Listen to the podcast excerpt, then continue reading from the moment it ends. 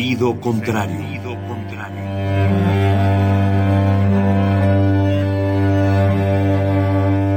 El Museo Universitario del Chopo presenta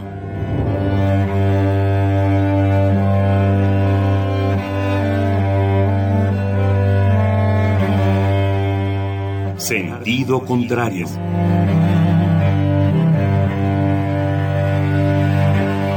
Una emisión de Marcelino Perelló.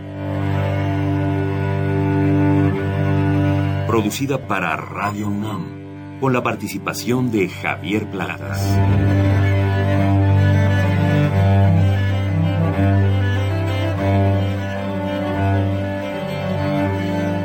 A veces es la manera de llegar más rápido. A veces. A veces es la única manera de llegar. A menudo es la manera de no llegar. Y pese a todo, casi siempre es lo único que tiene sentido.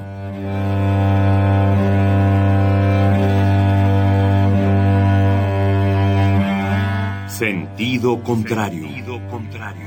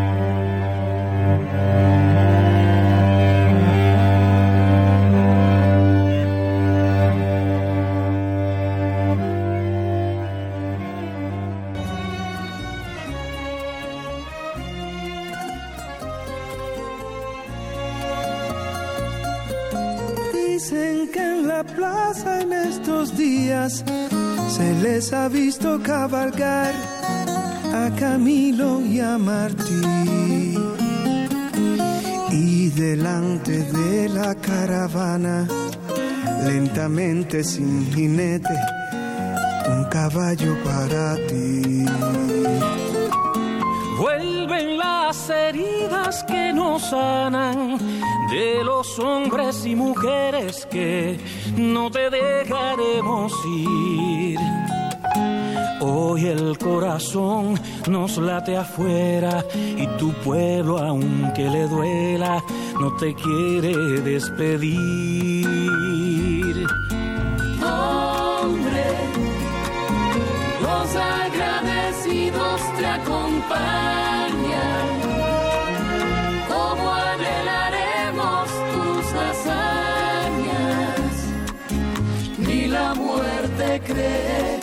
Se apoderó de ti. Hombre, aprendimos a saberte eterno así como lo vi Jesucristo. No hay un solo altar sin una luz por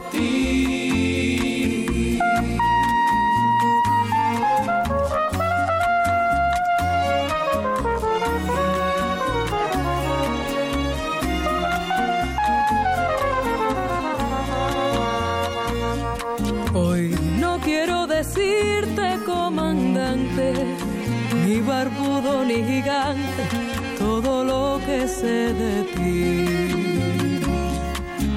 Hoy quiero gritarte, Padre mío, no te sueltes de mi mano, aún no sé andar bien sin ti. Hombre, los agradecidos te acompañan.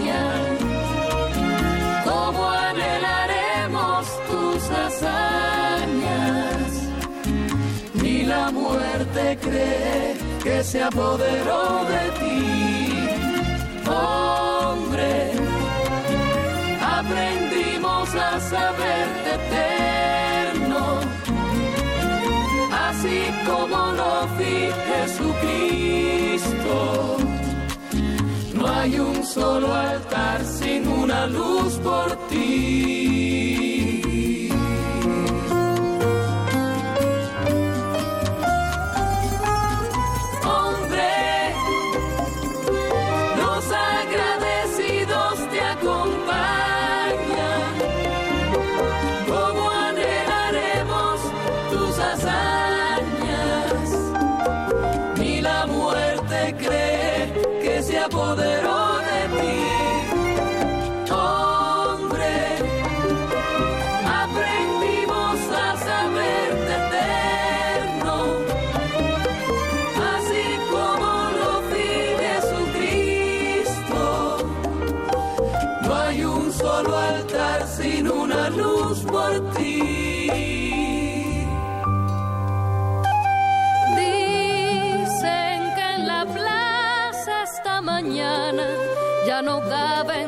Corceles llegando de otro confín.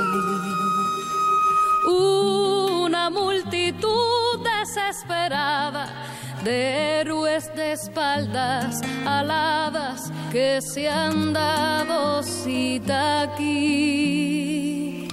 Y delante de la caravana, lentamente sin jinete, un caballo para ti.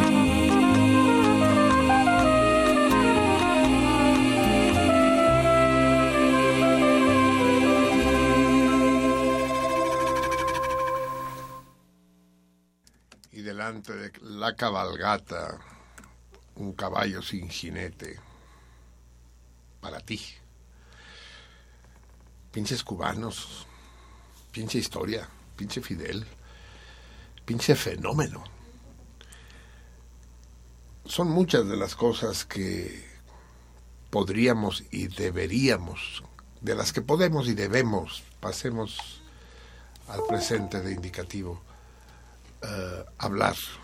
Obviamente no, no lo haremos porque entonces este programa se volvería eh, monotemático y no es el caso. No estaría mal, pues, pero no. No quiero que sea así. Y además, todo, todo aquello de lo que se abusa, se usa. En otras, en otras lenguas, usar es sinónimo de desgastar. Está usado, quiere decir está desgastado. La ropa, las, las bielas. Eh, es preciso no abusar de las cosas buenas de la vida. Recuerden que el bienestar solo existe en contraste con el malestar. La dicha no es más que la contraparte de la desdicha. Por eso el paraíso no existe, amigos míos, porque sería de hueva, sería el paraíso es el infierno. O sea, si le aseguran a uno, ahora sí que de por vida, de por vida eterna el paraíso, ya le partieron la madre, ya, ya, ¿Te acuerdas de la dimensión desconocida? sí, como no, cabrón. sí, Hay sí. un capítulo de, de eso, ¿no? Que le conceden a un hombre desear lo que y, y concederle todo lo que quiera.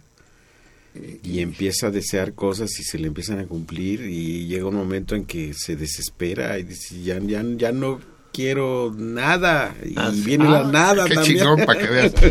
Para los más, para los más eh, jóvenes de nuestros alevines, La Dimensión Desconocida era una serie gringa de la televisión que no sé si llamaba así, Unknown No, se llamaba The Twilight Zone. The Twilight Zone. Sí, sí, la penumbra, la zona de penumbra, sí, exacto, sí. Pero viejísima, o sea, este, yo no sé por qué se acuerda al Javier, porque no le corresponde, pero yo la veía hace 50 años o una cosa así, sí. Programas que eran que eran de media hora, ¿te acuerdas? Las- No, eran más cortos. Bueno, media hora ya con todo y anuncios. Sí, sí, sí, madre, sí, sí, pero eran, eran cortos, eran sí. muy cortos, eran cosas rápidas. Pero bueno, es que cada, cada, era- eran, primero eran semanales y después eran de media hora, pero como él dice, a veces venían partidos en varios, varios episodios ujú, cada, sí, cada sí, sí. programa, ¿no? Sí. Efectivamente, sí, se le cumple a uno todo, porque a veces uno desea cosas horripilantes, ¿no? Consciente, pero sobre todo inconscientemente. Entonces se vuelve uno un diablo, un demonio, ¿no? porque el demonio habita en nosotros, ¿no? Hoy hablaremos de eso, del demonio que habita en nosotros, del lado oscuro, ahora sí de la zona de penumbra, de la twilight zone de nuestro espíritu, que todos llevamos con nosotros. Acabo de enterarme del linchamiento este que se produjo en San Francisco, ¿qué? San Francisco, San Francisco del, Del Mar. del Mar. ¿no? San Francisco del Mar en Chiapas. Eh, los habitantes decidieron como buenamente, como acostumbran a, a decidir eh, la gente buena, que un forastero que pasaba por ahí era un secuestrador, un posible secuestrador, no había secuestrado todavía a nadie, pero más vale prevenir que tener que lamentar, dice la sabiduría popular. Entonces, para que el secuestrador no cumpliera el objetivo que obviamente se proponía, lo lincharon, lo mataron de la manera más escalofriante que ustedes se pueden imaginar y que me niego a describir aquí, de muy, de muy mal gusto, debo decirlo aquí, tampoco voy a mencionar qué canal fue, la descripción que hicieron acompañada de fotografías por televisión. No hay ninguna puta necesidad de darle carnaza a, la- a esa bestia de- que estoy diciendo habita en nosotros. Bueno, el buen hombre se llamaba Guillermo López Ah, Guillermo López. eh, y, era, y vecino de una población cercana a Cuautla, ¿no? De Morelos. O, de Puebla, cercana a Cuautla, pero de del estado de Puebla ya. Eh, y lo lincharon. Y se quedaron tan panchos, satisfechos como aquel ah, que logra descargarse de una pesada losa que lleva encima, ¿no? Como, como después de, después de un orgasmo, ¿no? De, ah, se queda uno así de, "Mm". y ahora, cigarrito, cabrón.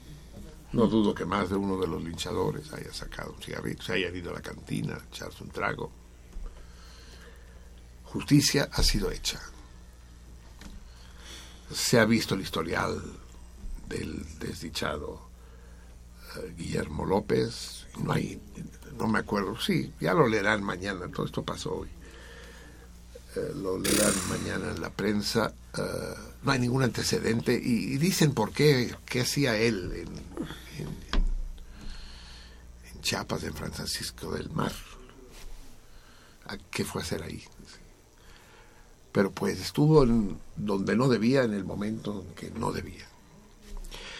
Y esto me hará a mí hablar de esto, del, del linchamiento, de este lado oscuro. Y, pienso en el lado oscuro al, al escuchar esta maravillosa canción, maravillosa canción de homenaje a Fidel, que hicieron al vapor. Es, esta canción la, la compuso un, un nuevo, sí, de poca madre. No están, ¿verdad? Los créditos 133. Sí, no. La compuso, a ver, démela usted, Miri, porque el compositor y principal intérprete de la canción es Raúl. a ver, a ver, no me ayuden, por favor. Raúl Torres, sí. Pero esta versión es una versión muy trabajada, ¿no, Javier? Sí. Desde el punto de vista Sí, musical, sí. El arreglo es muy bonito. El- la letra es extraordinaria, Sí, la sí. música muy bella y el arreglo Sí, muy bien realizado. Fue estrenada este jueves, en el homenaje se le hizo en Bayamo. La travesía, el cortejo con los restos de Fidel, con el arcón que contenía sus cenizas. Eh, Saben ustedes que cuando, iban, cuando estaba en vida Fidel, una, una de las de las estratagemas a las que debía recurrir era que iban seis o siete coches y no se sabían cuál de ellos iba él, ¿no?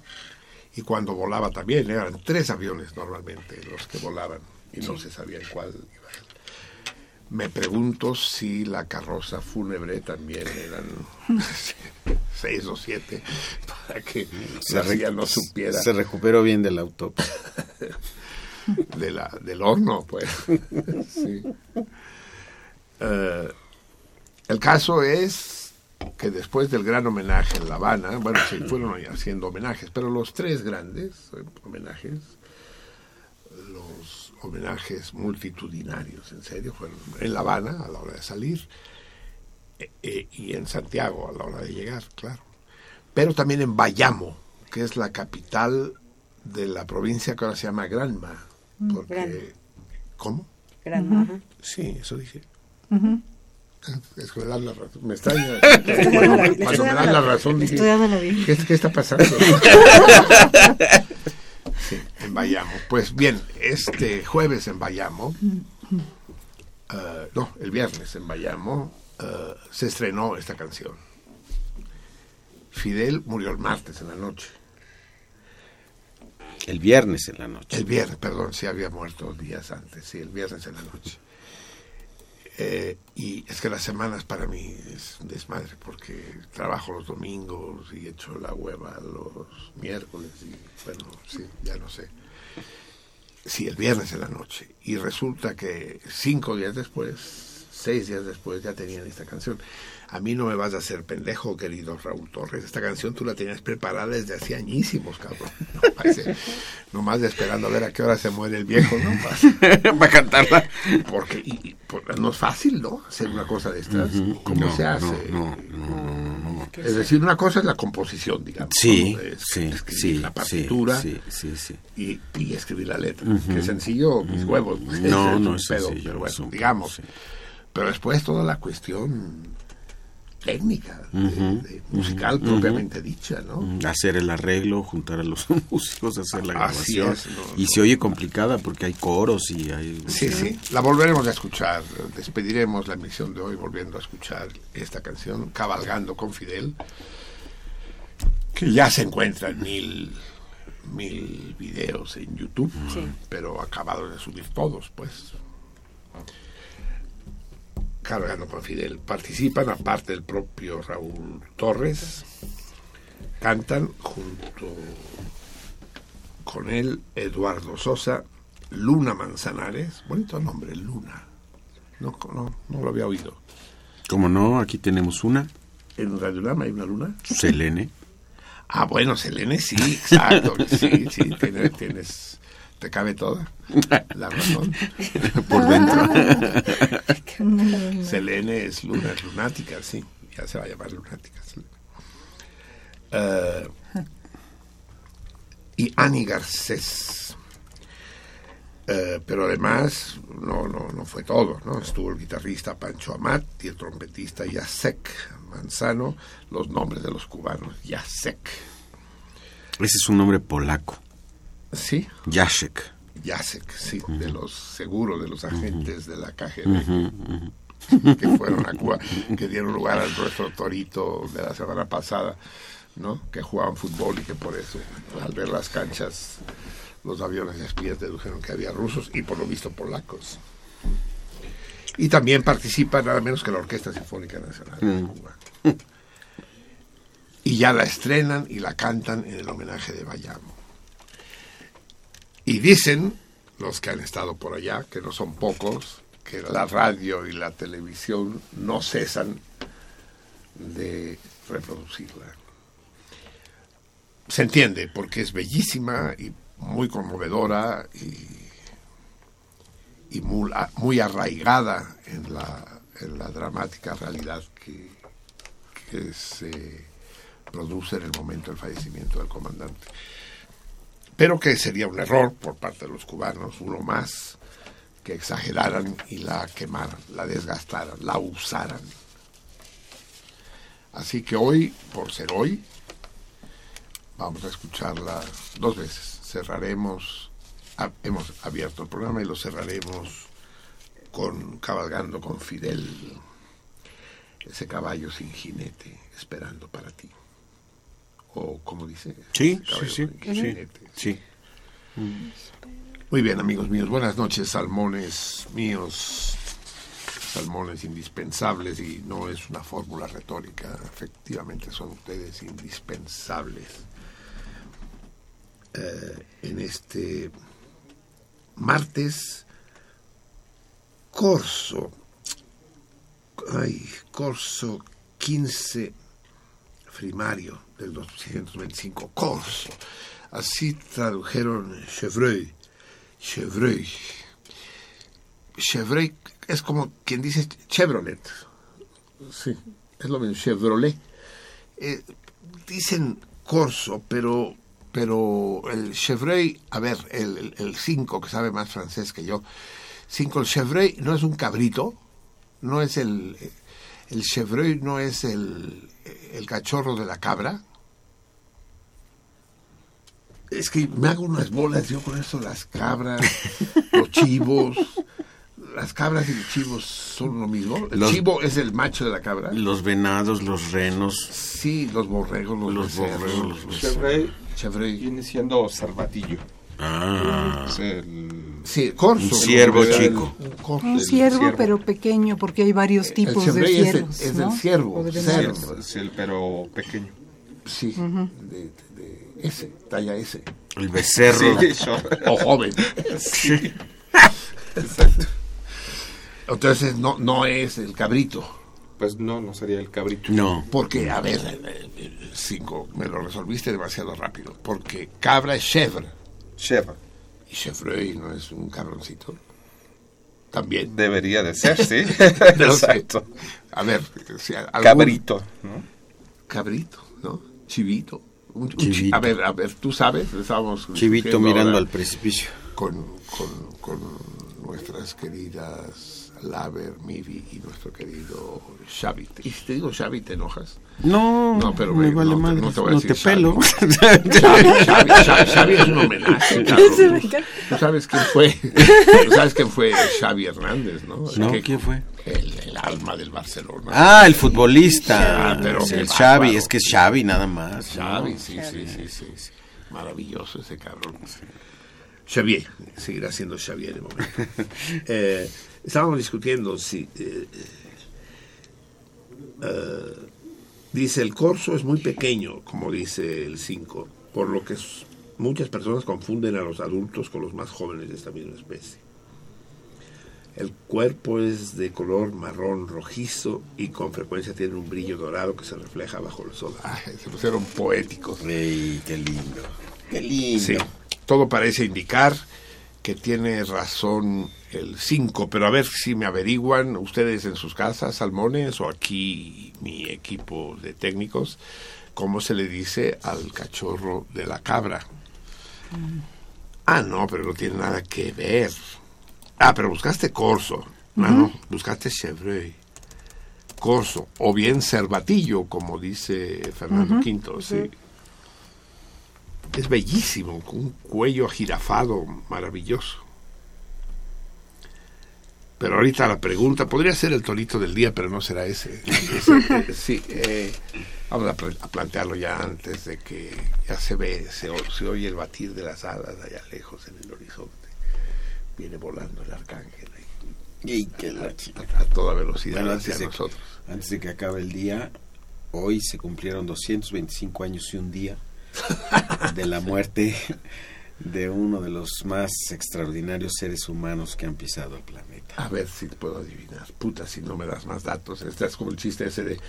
A ver, la cantina dice: A ver, hijo de tu chingada madre, tú que te las das. eh, Siete por ocho. Si no, dice, si no me das más datos. Sí, sí, sí, sí. 226 días de la muerte No, de. 225 años y un día. Ah, 225 años y un día de la muerte. 225 años quiere decir que nació un poco antes del 1800. Puta, pues nació un chingo de gente. A ver, más datos. Vivió 35 años, compuso 626 obras. Wolfgang. Sí, se cumplieron ayer Exactamente. 225 años de su Sí. nacimiento. De su muerte. De su muerte. De De- su ah, de su muerte, De su Wolfgang. muerte. Sí, Chivo Chivato, sí. ¿Ese quién es? El, el, el- Sí, el- la cría de la cabra El sería chivo. de la Ajá, cabra. así es, chivo o chivato. Entonces, la matanza del chivo en Tehuacán, aparte de ser una forma de linchamiento sublimada, lo que matan son cachorritos, son, son animales jóvenes. Pero Sí. no necesariamente machos. No. ¿Y qué diferencia hay entre un chivo y un cabrito entonces? ¿Es lo mismo? Está cabrón, ¿verdad? No es fácil, ¿no? Bien, amigos míos, va el torito. Tenemos dos minutos porque ya eh, el, el arcángel se viene sobre nosotros.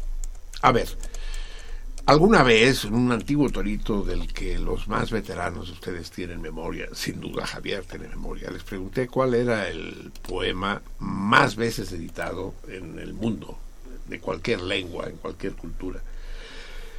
Estaba presente mi hermano Carlos, ¿te acuerdas, Javier? Mm. Y, y él lo balconeó. Él dijo, ¿no? Es el canto de, Ne- de Nezahualcóyotl, del rey Nezahualcóyotl, de Tlatuani Nezahualcóyotl, al amor, ¿no? Y que está reproducido en los billetes de 20 pesos, en los ojos de gringa. Aquí, eh, que, que tienen su efigie precisamente. Y que dice algo así, dice, amo, a- ¿cómo dice exactamente? ¿Quién tiene 20 pesos y buena vista? amo a mi amigo el sensontle, pájaro de 400 voces. ¿No? Eso dice. A los que tienen buena vista lo pueden leer. No sé si dice eso de amigo, pero sí dice pájaro de 400 voces. Pues bien, ese verso, pájaro de 400 voces, no sé náhuatl, que gringos diera, pero ese verso está mal traducido. No digo que esté equivocado, digo que no es una buena traducción. La buena traducción es obviamente otra. ¿Cuál sería la traducción correcta que es plasmada de esta manera torpe como pájaro de 400 voces? ¿Cómo debería haber sido traducido? Ese es nuestro torito de hoy, amigos míos. El, el afortunado que resulte sorteado en el juego de cada madrugada entre todos los acertantes ganará una comida o cena en el delicioso, delicérrimo restaurante Peces. Inefable. Inefable, sí. Ahí encontré, no, no me acuerdo nunca de la calle, qué calle es, es San Luis Potosí, es No, Jalapa. Orizaba o Jalapa, es, es por Veracruz, pero no sé exactamente cuál es. Pero es fácil de dar porque está en la contraesquina de lo que fue el cine no sé qué. y después Estadio. El cine estadio, teatro El cine, Cine Pinal, Pinal, y ahora pare de sufrir. Sí, y, y ahora es, es el hogar del dios brasileño. Ahí está Peces, eh, verdadero paraíso de gourmets, sobre todo de aquellos que les gusta el pescado. A ver, Angelito, vamos a poner la canción de Angelito, ¿no? ¿Te acuerdas? no, este es Arcangelito. Vas, querido, vas.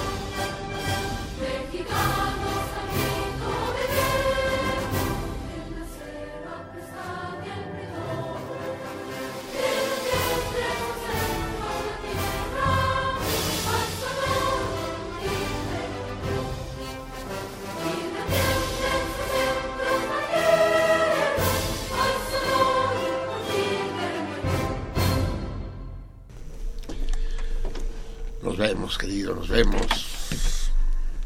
Al pasar por aquí todavía dejó caer una pluma de sus alas que desciende lentamente, haciendo vaivenes en la atmósfera calma esta noche del Valle de México. Las plumas como aquel que dice, aquel que dice, dice, puta, yo creo que tengo la gripe aviar, cabrón. Dice, ¿por qué dices, cabrón? Dice, porque cada vez que estornudo me sale una pluma. Qué bárbaro. Sí, ¿no? Debe ser preocupante. Bien, a ver, amigos míos. eh, esta, eh, esta semana estuvo marcada toda ella por el duelo a la muerte del comandante, no solo en Cuba, sino en el mundo entero. Sin embargo, pasaron otras cosas que, merecen nuestro comentario. Eh, parece ser, todo parece indicar que esa puta de cuarta que es la democracia eh, está haciendo un berrinche y está dando disgustos y empieza a hacer bromas pesadas. Eh, en menos de seis meses ya dio cuatro grandes sobresaltos, tanto a los hacedores de encuestas como a los a los admiradores de que gozan el mundo, a los demócratas de pro, que consideran que es la mejor manera de tomar decisiones. Y las decisiones que ha estado tomando últimamente el, La Madame Democracy son de la chingada. Todo empezó con el famoso Brexit. Nadie pensaba, ni los encuestadores, ni la gente, que a alguien se le ocurriría que la vanidad británica sería suficiente para hacer esa pendejada enorme que, fu- que fue el, el- Brexit. el- el abandonar la Unión Europea. ¿a quién chingado se le ocurre, cabrón? Es decir, ahora todo el comercio de mercancías está cargado con aranceles, lo cual jode a los británicos y jode a los europeos, porque eso va de ida y vuelta. Pero además la libre circulación de personas también. Un, un trabajador inglés, un, un electricista inglés que se encule de una francesa, entonces ahora tiene pedos para irse a vivir a Francia. Antes simplemente dice la tuya o la mía, ¿no? Y ya. y ya. Ahora ya no puede ir a trabajar a Francia. Ni la francesa puede ejercer su noble oficio de paripatética a, a, a Londres. Paripatético. Peripate. Peripatético. Sí, peripatétique eh, es una corriente eh, filosófica de los griegos, porque peripatético quiere decir que caminaban, ¿no? Que iban dando la vuelta. Iba- eh, eso era común, eso lo hacía también Sócrates y Platón. Y paseaban por los jardines de la academia o, o de la, del liceo. Y iban los efebos, es decir, los mayates al lado, escuchando al maestro. Y peripatéticos. Entonces en Francia eh, a las putas les llaman peripatéticas porque también van caminando, pero y si dan lecciones no las dan precisamente de filosofía.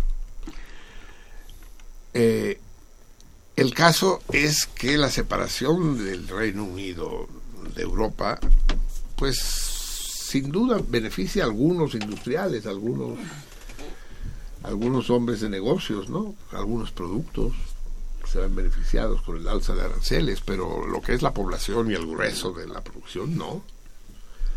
El famoso túnel, ese túnel mítico con el que yo soñaba, del que me platicaba mi papá que alguna vez se construiría entre el continente y la Gran Albión, eh, ya existe, finalmente se construyó ese túnel subterráneo marino, porque es subterráneo y submarino al mismo tiempo, ¿no? pasa debajo del agua, pero también debajo de la tierra que está debajo del agua. Ese, ese maravilloso túnel en sueño, pero es toda mi infancia pensando, va a llegar el día en que se construirá un puente, un túnel. Y, en- y de hecho se había empezado a construir antes de la Primera Guerra Mundial. Y está la entrada ahí en Calais, precisamente en la ciudad francesa, en la parte más estrecha del, del Canal de la Mancha, el paso de Calais, precisamente. Está la entrada ahí de hormigón. ya Empezaron construyendo la entrada y las escaleras a la francesa, ¿no? Y después el túnel ya veremos cómo chingados se hace. Y nunca se construyó por dificultades técnicas.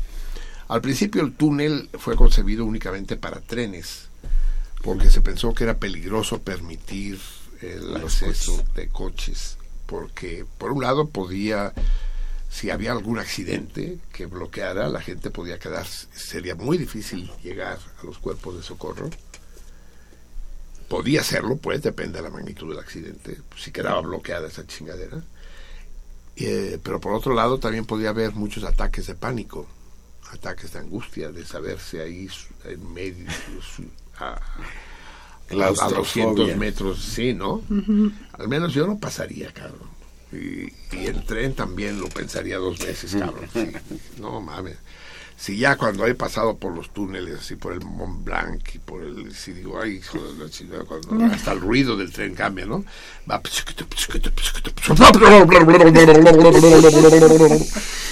Ya, ya, ya. Van pasando los minutos y dices, no, pinche túnel, no tiene salida esta chingada. Y de y, ¿Sí te ha pasado, Javier? También tienes, eres medio claustro. No tanto, pero sí, los ruidos sí me, me- En el avión, en el avión cuando Sí. van, se oye...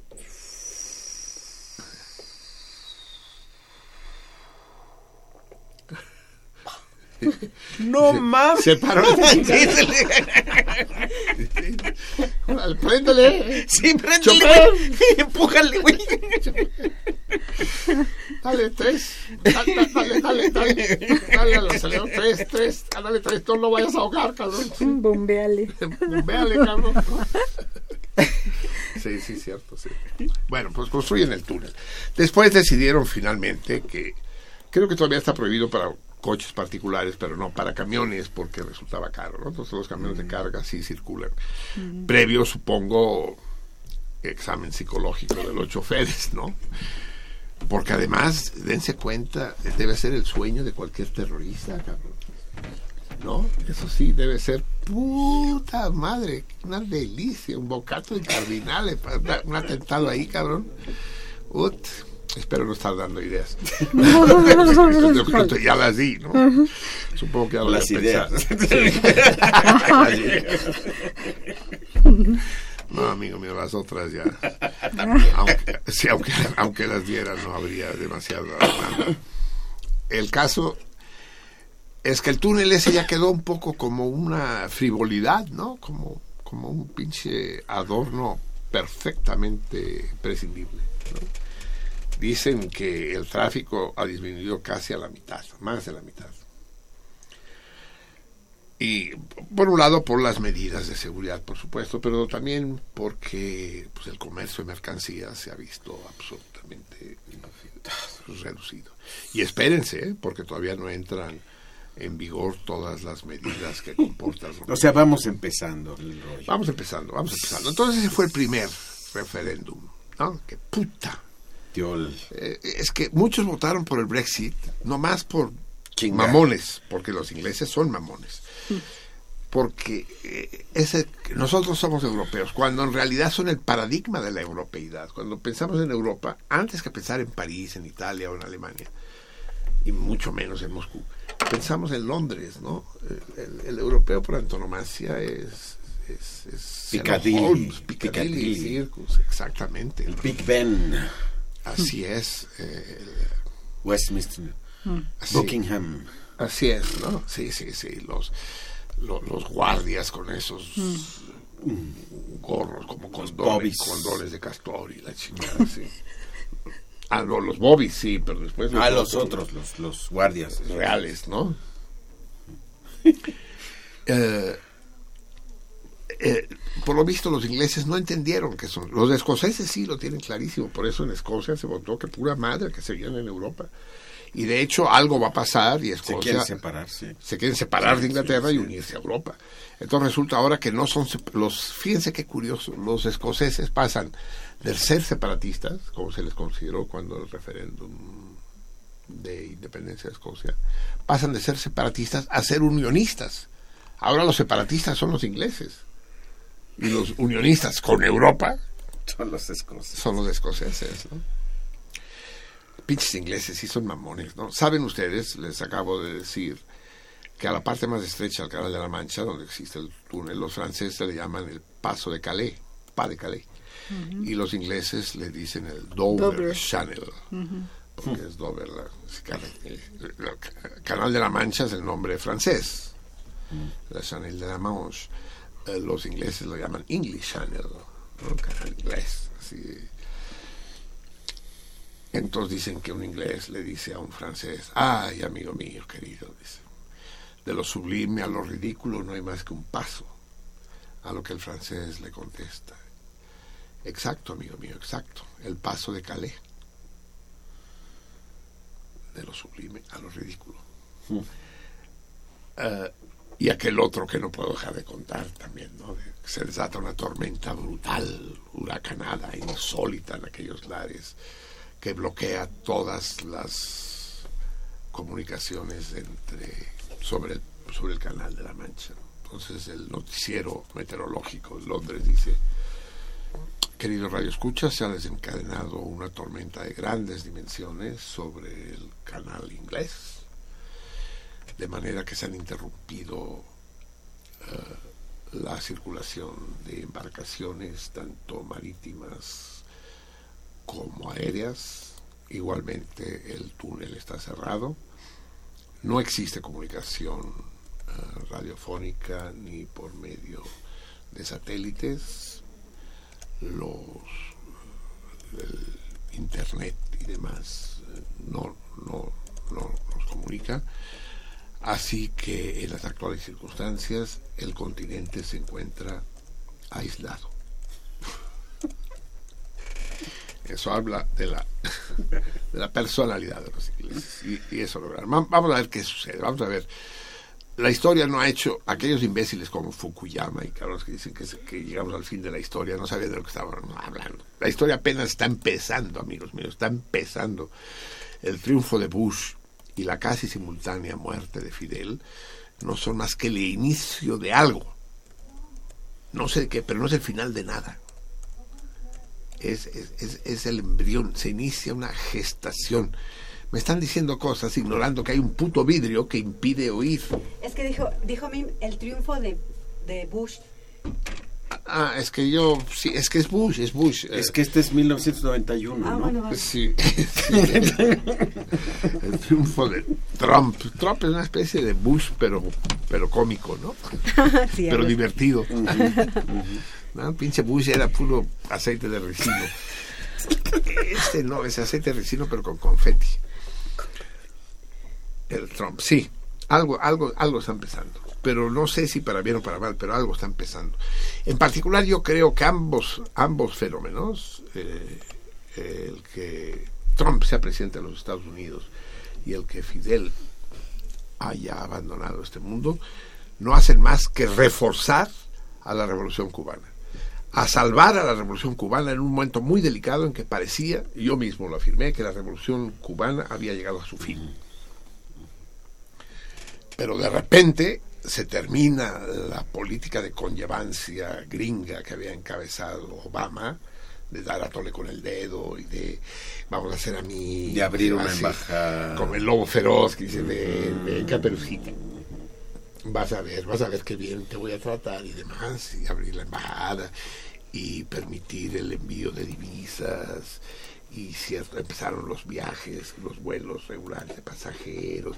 Eso le hubiera dado la madre a la revolución cubana. Pero llega Trump cabrón.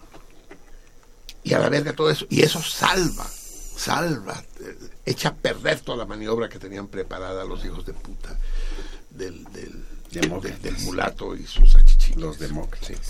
pero al mismo tiempo la muerte de Fidel funciona como un antígeno brutal de una, de una, de una fuerza ir- irreprimible de eh, reestimulación, eh, de renovación de la revolución cubana. A todos aquellos millones para los cuales la revolución cubana ya era algo en lo que no se pensaba y cuando se pensaba era de hueva, volvieron a vibrar. Y ahora surge un elemento nuevo que no existía anteriormente y que invita a la defensa de esa revolución, tanto en Cuba como en el resto del mundo, México incluido, que es la fidelidad a Fidel. Fidelidad a Fidel. Anoten eso si quieres. Anoten, se, lo- se lo firmo si quieres, sí. Bueno. Fidelity to Fidel. Fidelity to Fidel. Fidel's Fidelity. Sí. La fidelidad de, de Fidel y la fidelidad a Fidel. Sí, eso es un estímulo formidable, ¿no? Alta fidelidad. Alta fidelidad, magnífico. A eso también. Sí, por favor. Sí, espero, sí. espero, espero que también lo firme. Sí, sí. Xavier. Eh, paradojas de la pinche historia, ¿no? La historia es, es- no es una puta como la democracia, pero sí es vieja, por eso no se dice historia. Se dice historia, es, es, es volátil, es voluble. ¿No? Es wow, en un giro, en, en una semana, wow. Pero piensen en esos seis meses, Inglaterra, fuera de la Unión Europea, ¡pumba! Uh, Trump, el, la, la, la, bestia bruta, el trucutú. ¿Te acuerdas del trucutú? Sí, cómo no. Tú no te acuerdas del trucutú. Ustedes no se acuerdan del trucutú. Una tira cómica. Era un troglodita, ¿no? Sí, era un troglodita. ya había un maestro que le decían el trucutú. Sí. Y cuando crece, dice, no, ya no me digan trucutú, por favor. No, ahora te vamos a decir trucusted. Exacto. Sí, eligen al... Estaba lloviendo. A ver, pero trae, si me van a servir el refresco en vaso, lo menos que podrían hacer es traer unas servilletas, cabrón. Los que tenemos bigote y somos por lo menos tres aquí. Mayores de edad. Sí. uh, entonces, uh, sucede esto. Su sucede eh, el, el, triunfo de Bush. ¿Por qué, ¿Por qué votaron por Bush los gringos? Ya, lo, ya, hemos discutido aquí. Déjenme Trump. repetirlo. Cuando ya tengamos al doctor Moreno en la línea, me avisan, ¿eh? por supuesto. Eh, votaron porque los gringos son unos culeros, hombre. Son culeros, tienen miedo. Tienen miedo a todo. Tienen miedo a, a, a la producción industrial china. Al huevo. ¿A, qué? ¿A cuál huevo? Al huevo de gallina. Que es malo porque tiene colesterol. Ah, no, no, no, no, no, no. El miedo a la muerte, eso es proverbial. Sí, sí, sí. O sea, no comen grasa, no comen azúcar, no comen sal. No salen de noche porque peligroso. No cogen porque se contamina uno. Uh, el, el, peligro del antrax en la Coca-Cola ese está presente en todas partes. Eh, eh, tienen que tener siete cerraduras en las casas, pues, por si no llega un terrorista árabe, pues hay terroristas gringos, ¿no? En las escuelas están discutiendo, ya, ya hay ciudades en donde se aprobó que los niños pueden ir armados a las escuelas, ¿sabían eso? No. Sí, sí, sí, ya me gustaría darles los datos exactos, pero sí, sí, ya hay condados, así le llaman a ellos, a los municipios, condados en los cuales está permitido que los niños a partir, los estudiantes de secundaria pueden ir armados para defenderse, cabrón, porque para ellos es la mentalidad del gringo, del Hillbilly como, mm, como Trump, Hillbilly. Hillbilly. Uh, es de que poseer un arma es un grado de libertad, pues, ¿no? Y de hecho, si ustedes lo piensan, sí, es una de, desviación del pensamiento libertario. De por, qué, ¿Por qué solo los policías tienen que ir armados? ¿Por qué, por qué el Estado tendría el monopolio de la violencia? ¿no?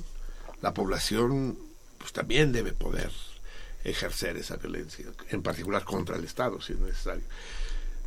Eso, eso está en el pensamiento de Malatesta, por ejemplo, del gran teórico anarquista. Pero eh, aguas, ahí estamos hablando de una sociedad organizada. De hecho, en una sociedad libertaria no va a haber armas. Bueno, va a haber cuchillos de cocina, porque ni modo que barremos la mantequilla con los dedos. Pero ni, ni que partamos el pan con golpes de karate. Pero pero armas de fuego obviamente deben desaparecer. Es que pregúntenselo, amigos, en este delirio en el que estamos sumergidos, lo, más terrible de todo, la, la mancha de ignominia que pesa sobre todos nosotros, sobre ti, sobre ti, sobre ti, sobre ti, sobre ti, sobre ti, sobre ti, sobre mí, es el no plantearnos las preguntas adecuadas. Quieren prohibir el tabaco porque mata. ¿Y las pistolas, hijos de su pinche madre, esas no matan? ¿No se pueden prohibir las pistolas?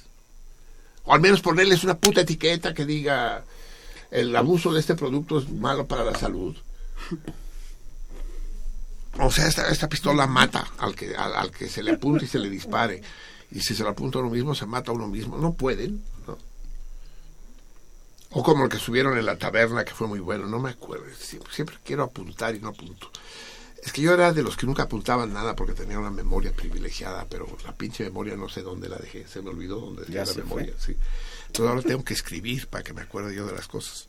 Como en Cien años de soledad, recuerdan ese que se les olvidaron los nombres de las cosas a todo el mundo y tenían que ir poniendo post-it a los, a los muebles y a las cosas para que se acordaran de sus nombres. Bueno, pues eh, ya se me olvidó que iba yo a decir. Ya ves. Eh, no, sí, que en la taberna subieron, Subieron. Un, un- un meme con una Biblia que dice, con una etiquetita, ¿no la, no la han visto? Una, No. eti- una No. etiquetita que dice, eh, la religión ha matado más gente que el tabaco. ¿En serio?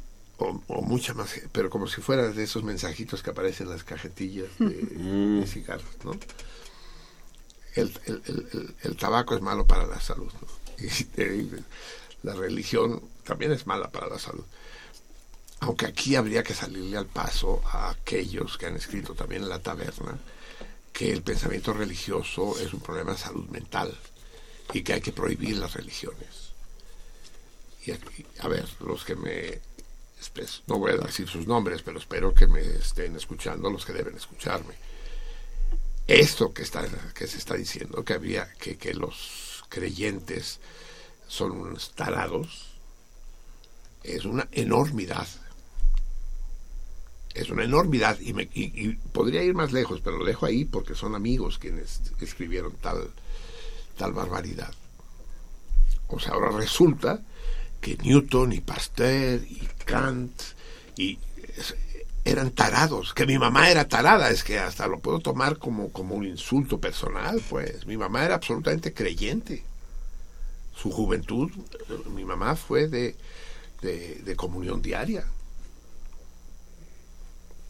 Y todas, toda, toda su vida mantuvo correspondencia con la Madre Dolores, con, con la superiora del convento al que mi mamá acudía a misa todos los días. Y mi mamá no era ninguna imbécil, ¿eh?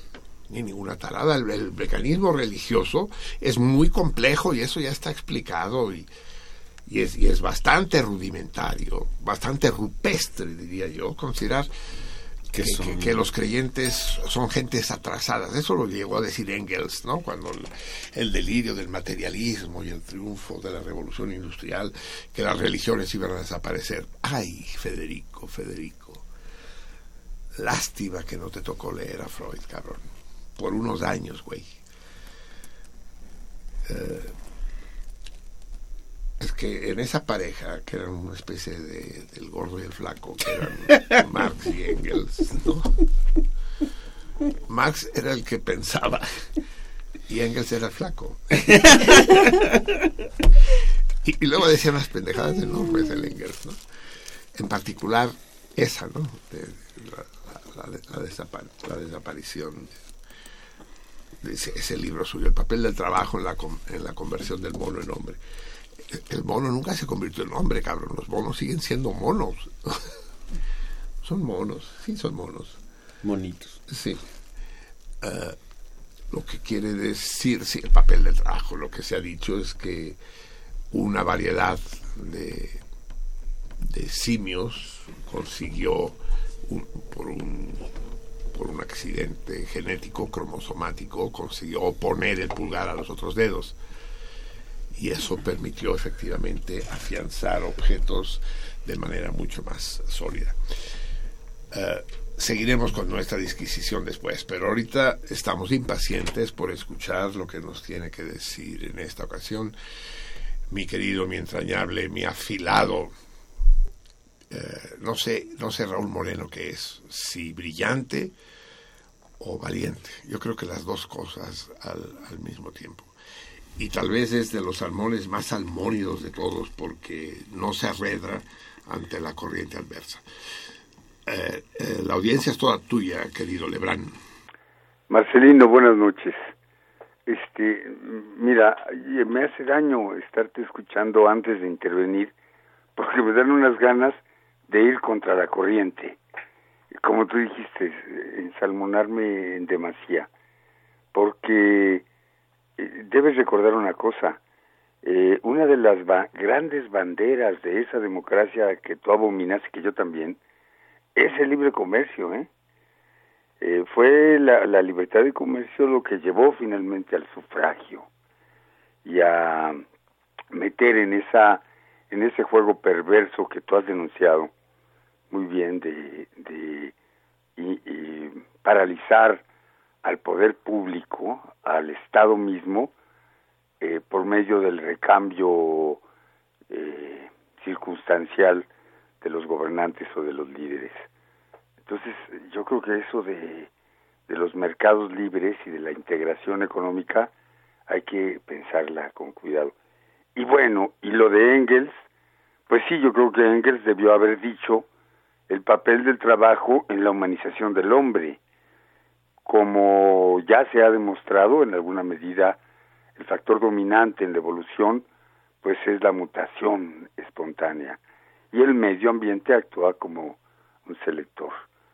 Eh, pero bueno, esos son temas que has puesto en la, en el- la cabeza de tus escuchas, entre ellos me cuento yo y por eso es inevitable que me refiera a ellos. Pero ahora sí voy a ser breve en mi referencia a lo que todavía está y estará por mucho tiempo en el debate, en la reflexión, en el recuerdo, y que es eh, la presencia de Fidel en el mundo moderno.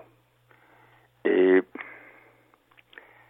eh, te, te quiero felicitar por el artículo luminoso que escribiste hace una semana en Excelsior, exactamente hace una semana, que a mí me parece sin duda el mejor artículo que se escribió.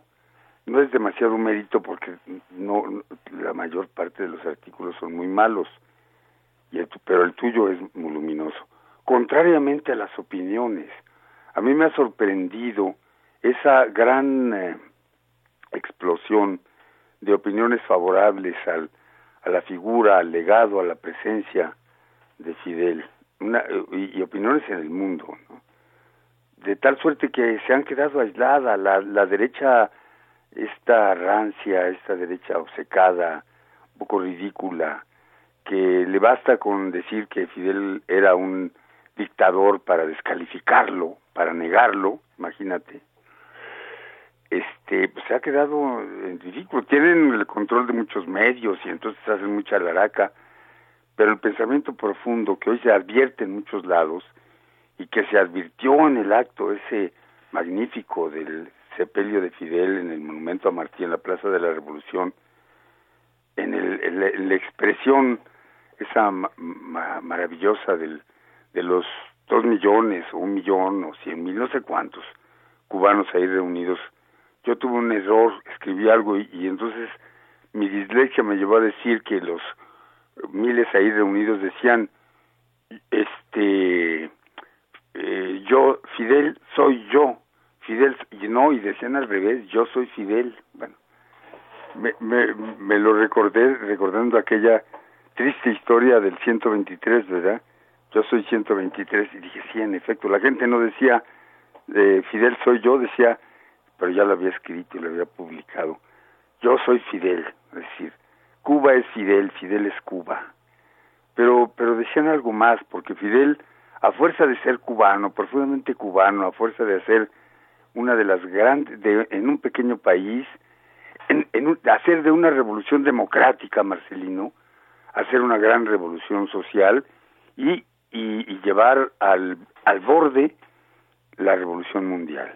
Ese, ese gran paradigma que no lo hemos olvidado, que ahí está y que seguirá estando mientras el mundo eh, siga derivando hacia la, la explotación, la guerra, la, la miseria, la, el oprobio de los pueblos. Seguirá siendo la revolución mundial uno de nuestros grandes, de nuestros grandes paradigmas, pero en esa reunión magnífica hablaron 40 dignatarios de diferentes países, de diferente nivel. Ahí se expresó la gran humanidad que se echó a andar cuando Fidel evocaba eh, la marcha de los pueblos en la segunda declaración de La Habana. Eh, y, y, y, y voy a decir algo tremendo que a lo mejor a muchos salmones, precisamente por salmones, no les va a caer bien, pero yo quiero que reflexionen un poquito el asunto. La voz, la, la voz más alta, en términos de dignidad estatal, de dignidad nacional, fue la del presidente de México. La, no voy a decir su nombre, la del presidente de México. No hubo ningún otro país cuyo del tamaño, de la significación, de la relevancia de México, de la importancia de México en la historia, de, no de ahorita, no de hace seis años, de hace 200 años, de la relevancia de México que haya levantado la voz tan alto como la levantó México desde que nació como nación.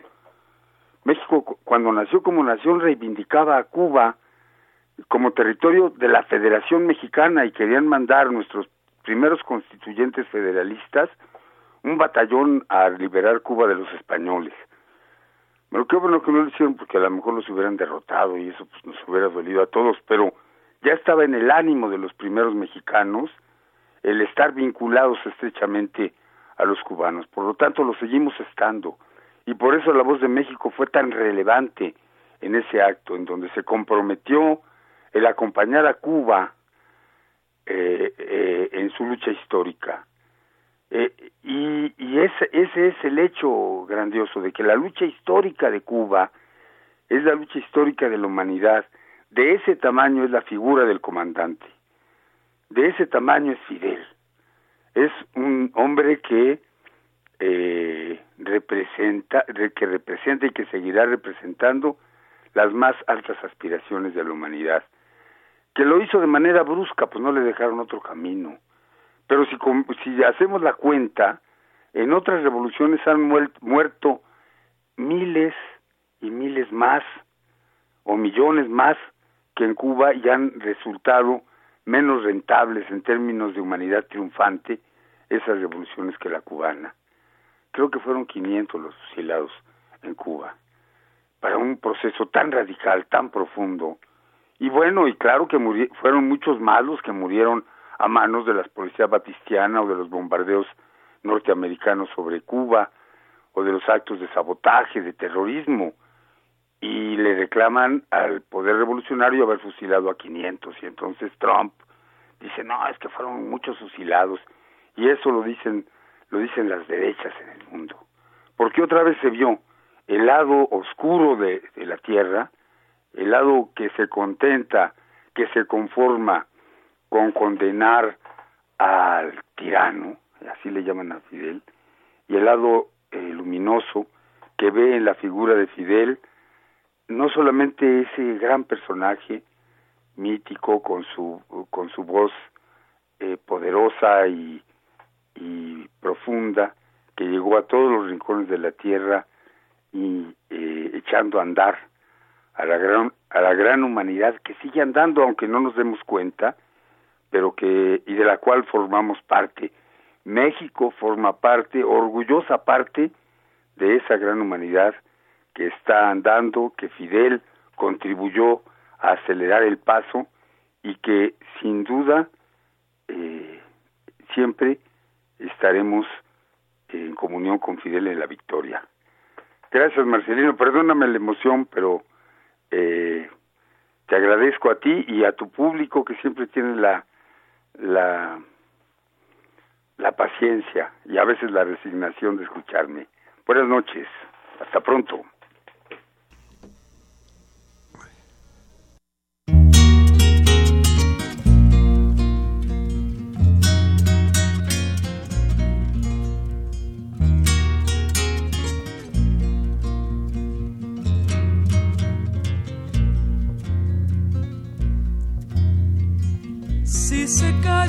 Canto, calla la vida, porque la vida, la vida misma es todo un canto. Si se calla el canto, muere de espanto la esperanza, la luz y la alegría se calla el canto, se quedan solos los humildes gorriones de los diarios, los obreros del puerto se persignan. ¿Quién habrá de luchar por su salario? ¿Qué ha de ser de la vida si el que canta no levanta su voz en las tribunas? Por el que sufre, por el que no hay ninguna razón que lo condene a andar sin manta. Si se calla el canto, muere la rosa. ¿De qué sirve la rosa sin el canto?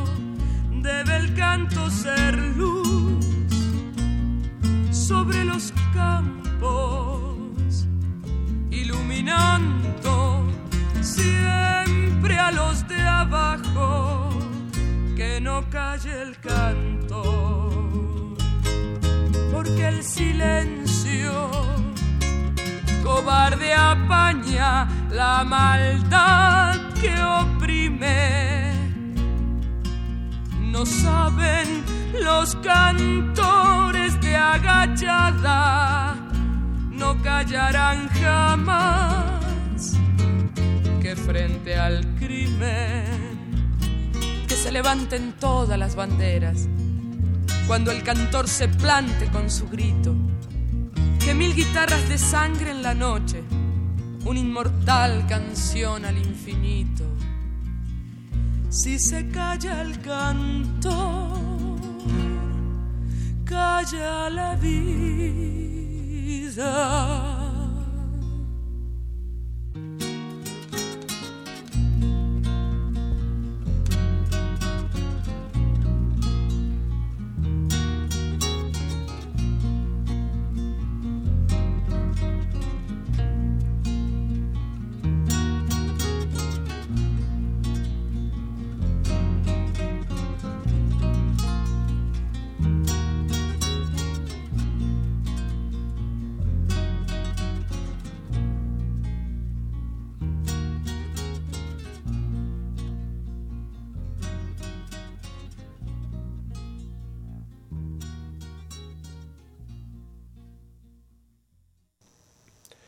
Raúl Moreno, Raúl Moreno Guanche, el irredento Raúl Moreno, en su homenaje a Fidel y que no deja pasar la oportunidad para rendirle homenaje al gobierno de México, al que él adhiere.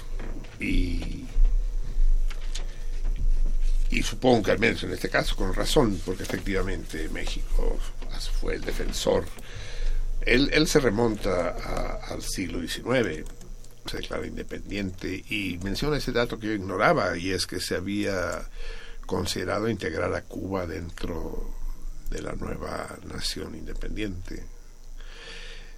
Y es bonito. Sin embargo, Raúl, eh, la cosa era complicada, tal como tú mismo dijiste, había el riesgo que nos partieran la madre porque como tú sabes bien, y, muchos de nuestros salmones también, una vez declarada, consumada, si es la palabra obligatoria, canónica que debemos usar, una vez consumada la independencia en 1821, el, el fuerte de San Juan de Ulúa siguió en posesión de los españoles no los pudieron desalojar durante muchos años. Ahí siguieron resistiendo de manera heroica. Pinches habían de ser baturros, ¿no? Aragoneses, los hijos de la chingada, por necios, igual que lo hicieron no sé qué iglesia de, de Filipinas, de, de, Mindanao, no sé de dónde, que se quedaron encerrados en la iglesia un año sin que los pudieran sacar de ahí los filipinos, así en San Juan de Ulúa. Y San Juan de Ulúa se mantuvo gracias al apoyo de las tropas españolas de Cuba mandaban barcos con armamento y vituallas que sostuvieron a la guarnición del fuerte durante muchos años, no sé exactamente cuántos. ¿eh?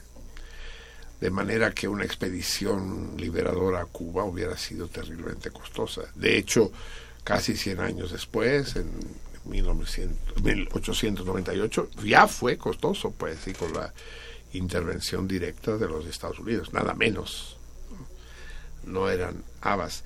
Pero a partir de la Revolución Cubana, a partir de 1959, los gobiernos revolucionarios cubanos tuvieron en los gobiernos mexicanos un aliado indiscutible, esto es sin duda. Y el gobierno de México dejó de, de apoyar al régimen cubano de manera decidida únicamente durante el, la docena trágica, ¿no? Del año 2000 al 2012, cuando los gobiernos fueron detentados por los neocristeros del PAN. Independientemente de cualquier otra crítica justa o injusta que se le pueda hacer a los gobiernos periodistas, uno de los emblemas, sin duda, en general la política exterior de México, ¿eh? en general, eh, con la República Española, con el gobierno del presidente Allende y con Cuba, entre otras muchas, es encomiable. Qué duda cabe hermosa intervención, apasionada así, cual debía ser y cual corresponde a nuestro querido amigo y colaborador Raúl Moreno. Y escuchamos para rematar su texto una canción no cubana, porque eso sería como comer, eh, como comer eh, verdura después de un caldo tlalpeño. Eh, escuchamos una canción argentina, la hermosísima Si se calla el cantor de Horacio Guaraní. Bien amigos míos, ya son las 12 de la noche con 45 minutos, ya cambiamos de día, ya no estamos en el día Chevrolet. Uh, Fernando, Nando, Quinto. Y Chevrolet, tú, la palabra Chevrolet que decimos en México, uh, suena francés eso, ¿no? Chevron, Chevrolet. Eso es francés, eso tiene que venir de Luisiana, cabrón. A ver, ven, acércate a los micrófonos. Sí, suena, suena francés. Chevy, que es, es el carro pequeño de Chevrolet, siempre lo he asociado a Cheval, a, como decir Petit Cheval, ¿no? El pequeño caballo, el caballito. Eh, es la asociación que hago. No sé, Tú a caballo, pero, pero, yo a cabra, chevro, chevron, chevre. Chevreuil, ¿no? Pues sí, suena. Podría ser. Va, eh, iniciemos una investigación sesuda y doctorémonos en. Sí, ¿no? Que, que, tú sabes, ustedes saben, amigos, que, eh, que existen en Estados Unidos un poderoso. Uh, pues, pues, es más que un trust. Un, ay, se me fue la palabra las palabras no se me van, soy yo el que me voy de las palabras. Eso es, eso es, es lo terrible, ¿no? La muerte, la muerte del gran Oscar Wilde murió en París, exiliado después de salir de la cárcel, donde prácticamente lo mataron a base de trabajos forzados. Y la última frase de del gran Wilde fue estaba en la habitación rodeado de amigos que asistían al fallecimiento inminente, pero él estaba lúcido y se quedó viendo la pared de enfrente. En Francia, todavía hasta la fecha, se usa más el papel tapiz en las casas que la pintura. No, no es común que pinten las paredes, las tapizan. Y, los papeles tapices a menudo tienen grecas o dibujos. Y se, y se quedó viendo dice, ¿por qué se desvanece? el dibujo, los dibujos del tapiz? ¿O acaso soy yo el que me desvanezco? Esa fue su última frase. Bella. Hermosa, digna, digna de un personaje como él, sí. Uh -huh. Y así, y también es bella la que dije yo, cabrón. O sea, no son las palabras las que se me van, sino soy yo el que me voy de ellas, ¿no? Sí. Apúntate, lo firmo, ¿recuerdas? Ya llevamos tres ya cuando tengamos dos mil las editamos. Así es, bien. Muy bien. Entonces, eh, ya no me acuerdo cuál era la palabra de que no, que, que no me acordaba. sí. uh, parole, sí. parole, parole. Sí, eso es. Uh, pero de, de qué hablaba yo. De Fidel. De Fidel. No sé. bueno, ya, ya volverán, ya volverán. Ya volverán. Las, de la democracia. Las golondrinas, sí. No, hablaba de Raúl, de su intervención, de la defensa que hizo México de, Cuba. Eh, todo el tiempo. Recuerdo cuando expulsan a Cuba de la OEA, todo el mundo votó por la expulsión, excepto México. De hecho, en últimas noticias de Excelsior publicó esa, ese gazapo terrible que Cuba expulsada de la OEA por unanimidad menos uno. Cuando no existe tal concepto de unanimidad menos uno. O es unanimidad o, o no es unanimidad. Pero sí. Lo que hubiera podido decir es todos menos uno. Así es. Y, y esperemos, y eso sí es algo que lo que todos debemos comprometernos y exigir al gobierno de México, que ese apoyo que se ha mantenido no solo, no solo permanezca, sino que se intensifique. Se vienen tiempos difíciles para México, pero también para, para Cuba, para Venezuela ya no digamos, ¿no? Se vienen tiempos difíciles para el mundo. Eso es lo que debemos concluir. Porque yo les dije de los cuatro, de los cuatro referenda o comicios que han dado al traste. Ah, ya son cuatro, dijiste tres. Tres referéndums y la elección de Estados Unidos, que vino a ser un comicio, ¿no? O sea, también ahí se votó, ¿no? Y, y se votó, les decía, por, por el miedo que preside la sociedad gringa y que es la que hizo escribir a Fromm, ese uno de sus libros, a Eric, gran Eric Fromm, el, el fundador del psicoanálisis colectivo. Miedo a la libertad. El miedo a la libertad, exactamente. Él se refugió, huyó de su Austria natal cuando el avance del nazismo, se refugió en Estados Unidos y después No. se refugió de Estados Unidos en, en Cuernavaca, cabrón. ¿no? Nada pendejo el güey, dice, no, me voy a Cuernavaca, cabrón. Y habla de eso, de, de la, de la necrofilia de los gringos. Él le llamó necrofilia, es decir, amor a la muerte. Y que es exactamente lo que decíamos. Es decir, los gringos le temen, ya le temían desde entonces. eh, eh, está escrito El miedo a la libertad hace 70 años, poco después del final de la guerra. Bueno, cuando llega Fromm a México en los años 40. Eh, y ese miedo a, lo que les decía, a, comer, a beber, a respirar, a salir, a,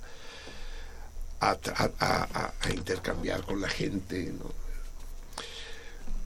la preocupación por la salud. No hay pueblo más insano que el gringo, de hecho, la cantidad de gordos gringos, no conozco la estadística, pero basta ver eh, los El documentales. gordo y el flaco. Sí, sí, no, no, el gordo y el flaco quedan uno a uno, pero... No, pero hay que ver el peso del gordo. ¿eh?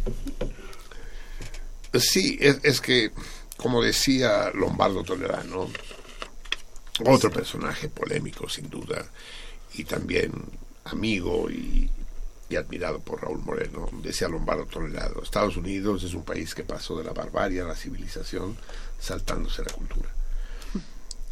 Y, efectivamente, es, es- solo hay que ver la manera en que comen las cosas que les gustan, ¿no? Les gustan las películas de balazos y de coches.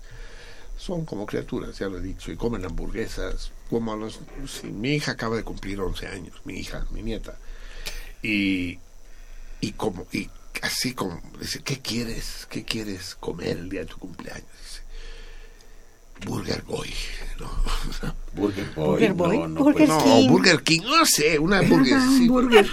Les digo, pues, sí, sí, ah, no, no mames, no mames. No, sí, no, sí, espérate. Burger Boy fue una hamburguesería que estaba. así es. eh, eh, que anunciaba a Chabelo. ¿Chabelo lo anunciaba? Sí, Chabelo. Creo que regalaba hamburguesas en su, en su programa ¿Qué? ese de los domingos por la mañana. Sí, en los, sí, sí. los domingos con Chabelo, no sé cómo se llamaba. En familia. con Tu familia. con Sí, Chabelo. pero si, si, si yo hice de Trump Bush, me permitirán hacer de McDonald's Burger Boy, ¿no? Va, va, va la línea, ¿no? Sí. Sí, pues sí, quiso ir a comer una hamburguesa. sí. Y es forma parte de este proceso de agringamiento del mundo, pero normalmente los imperios, Estados Unidos es un imperio y es un emporio, Normalmente los imperios han proyectado su cultura sobre las civilizaciones periféricas. Así fue Egipto, así fue China, así fue Francia. Pero nunca un imperio había sido tan mediocre, detestable, deplorable y prescindible como el imperio de los gringos.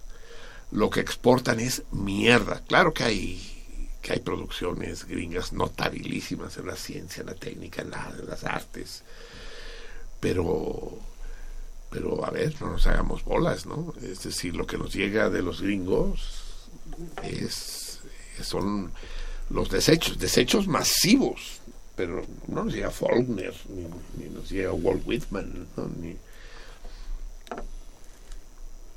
ni que el, el- el- el compositor, el gran Cage. ¿Eh? Cage. Es- eso es John Cage. O, o el otro, el gran intérprete, el gran pianista que murió joven. ¿Cómo se llamaba? Glenn, no, Glenn Gould es canadiense. Ah, es que Canadá es una especie de gringos con frío, ¿no? Y como, y como tienen frío. Y más amables, Se resultan más amables, sí, sí, sí. Sí, es, es extraño. eh, esta, la guerra de 1812, ¿no? Cuando Napoleón madreaba, se madreaba en las nieves de Siberia, los gringos se madreaban en las en las nieves de Saskatchewan, como se llaman esas chicaderas en Canadá, las guerras, las guerras nevadas. Pues bien, amigos míos, entonces eh, les decía, el, el tercer, los terceros comicios o, o el segundo referéndum absolutamente aberrante fue el de Colombia, donde el pueblo, pongan ustedes las comillas, el pueblo colombiano rehúsa los acuerdos de paz con la guerrilla. ¿No? Cuando tiene la enorme oportunidad de ya chole, cabrón, después de 50 años de, de- de matanzas ya, pues no. ¿Y por qué no? Y es aquí donde yo tengo la grave sospecha y se revela de una vez más eh, el carácter fétido de la democracia, que quien apoyó al no fue precisamente el presidente Santos porque al firmar el acuerdo de paz, en el que para darle gusto a nuestro amigo Raúl Moreno tiene un papel primordial eh, el gobierno de México y el presidente Peña, así como la presidenta de Chile, Bachelet, eh, el acuerdo de paz se logra y las FARC, ni cortas ni perezosas, se desarman, entregan las armas, di- hacen volar sus arsenales explosivos y se abren de piernas. Porque daban por sentado que el plebiscito se iba a aprobar mayoritariamente, pero no contaban con la astucia del hijo de puta de Santos, que es un fascista, un fascista hipócrita, esos son los peores, que fue ministro de la defensa de, de Uribe, de Álvaro Uribe. Él se apoyó abiertamente a Uribe, el expresidente, el no al referéndum, no a la paz. Santos dijo, no, sí, sí, pero pura madre, si el poder hubiera puesto en marcha todas sus palancas y posibilidades, obviamente hubiera ganado el sí. Pero no, entonces agarran con pie cambiado a las FARC. Ya te chingaste todo lo que el acuerdo decía que iba a tener ciertos parlamentarios derechos de fundar un partido político y demás, todo a la verga, cabrón. Y ya estás desarmado. Y ahora dime que no, dime qué vas a hacer. Pero el costo, el costo puede ser muy, muy cabrón, puede, puede ser terrible, porque eso crea un, un cisma y un sismo dentro de la sociedad colombiana de repercusiones impredecibles.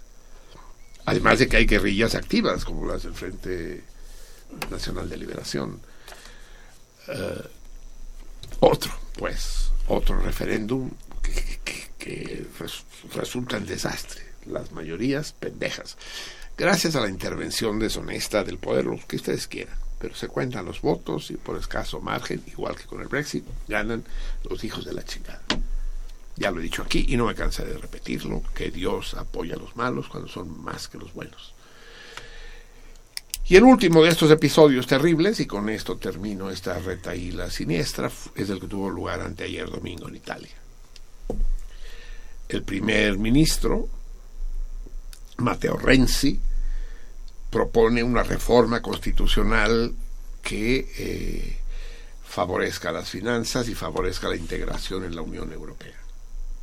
Italia tiene problemas serios. Italia es la tercera o cuarta economía de, Europa. Bueno, de la Unión Europea, ahora que se fue a Inglaterra, es la tercera después de Alemania y Francia. Entonces, Renzi propone eh, disminuir el poder del Parlamento, en particular del Senado, porque el Senado es un poco tiene la herencia del Senado romano, del Senado los- es, es, es, Es ahí donde reside el poder real. El presidente italiano, pues ni siquiera sé cómo se llama el güey. Nadie sabe nunca cómo se llaman los presidentes italianos. Son figuras decorativas, pues. O sea, sé que tienen un despacho en el Quirinal. o a lo mejor ni siquiera eso, ¿no? En el Quirinal está el primer ministro. Quien gobierna, de hecho, eh, el gobierno, el jefe de gobierno. En este caso, el primer ministro y jefe del Consejo de Ministros, Matteo Renzi. Y Matteo Renzi dice, pues sí, es razonable, ¿no? Vamos a disminuir el número de parlamentarios y el número de atribuciones, más poder en el Ejecutivo, eh, más posibilidades de manejo de la deuda externa, en fin, no, no se afectaba a la población en absoluto. Pero surge la Liga Norte, que son los separatistas de derecha. Eh, El separatismo del norte de Italia es proverbial, ¿no? De esa, de esa Italia desarrollada contra el sur. eh, Pobre. ¿no? Sí, dicen que le van a dar el premio Nobel de la Paz a Sicilia porque es el único país árabe que no ha estado en guerra con Israel. Eh, la Liga Norte, pero es muy reaccionaria. Y ahora surgió el, el movimiento Cinco Estrellas, el movimiento Cinque Stelle, de ese cabrón eh, Beppe Grillo, como Pepe Grillo, Beppe Grillo, fascista cabrón musoliniano disfrazado un tipo grotesco, impresentable, una especie de López Obrador de allá. Y, y ese cabrón se chinga a Renzi. Y entonces ganan el referéndum, cabrón. Y Renzi, muy acá, muy a la italiana, muy a lo Marcello Mastroianni, dice, no mames, si pierdo dimito, cabrón. Y mocos, cabrón, enterita, cabrón. Hasta el escroto. Y, y, y- y tuvo que dimitir el pinche Mateo Renzi. Escrutas. sí, ¿no? De la chica. A la ver, gatos, no hay ratones, sí. Y de nuevo el pueblo vuelve a votar pendejadas. Ahora, ¿qué pasa si, si, si estos pinches loquitos eh, neofascistas de los cinco estrellas agarran vuelo? Y agarran vuelo los fascistas franceses porque se... el de Ma- Madame Le Pen y demás, y agarran vuelo también y la chingada. ¿Qué onda, cabrón? ¿Qué va a pasar con Europa? Rajoy ya se afirmó en España, cabrón. Aquí se la pelas, ¿no? El pobre Hollande es una especie de Bart Simpson, pero... De Sí, ¿no? Homero, sí. De Homero, sí, no, no, no, ojalá fuera Bart. Exacto. Homero, Homero, de Homero Simpson, sí, es... Oh, ¿no? se, se la debe vivir en el, en el bar de... ¿De quién? De, De- Mo. De Mom. Mo. Mo, Mo. Mo, Mo, Mo, Mo, Mo. Ah, sí. François Hollande. ¿Cómo? François Hollande. François Hollande, sí. Ese llega a la presidencia de, de rebote, ¿no? Cuando se chingan a Levi Strauss, en, digo a Levi Strauss, a, a Strauss, ¿qué? ¿Cómo se llama? El que era presidente del... del Sarkozy, no. No, eh, Sarko- no, sí. Strauss...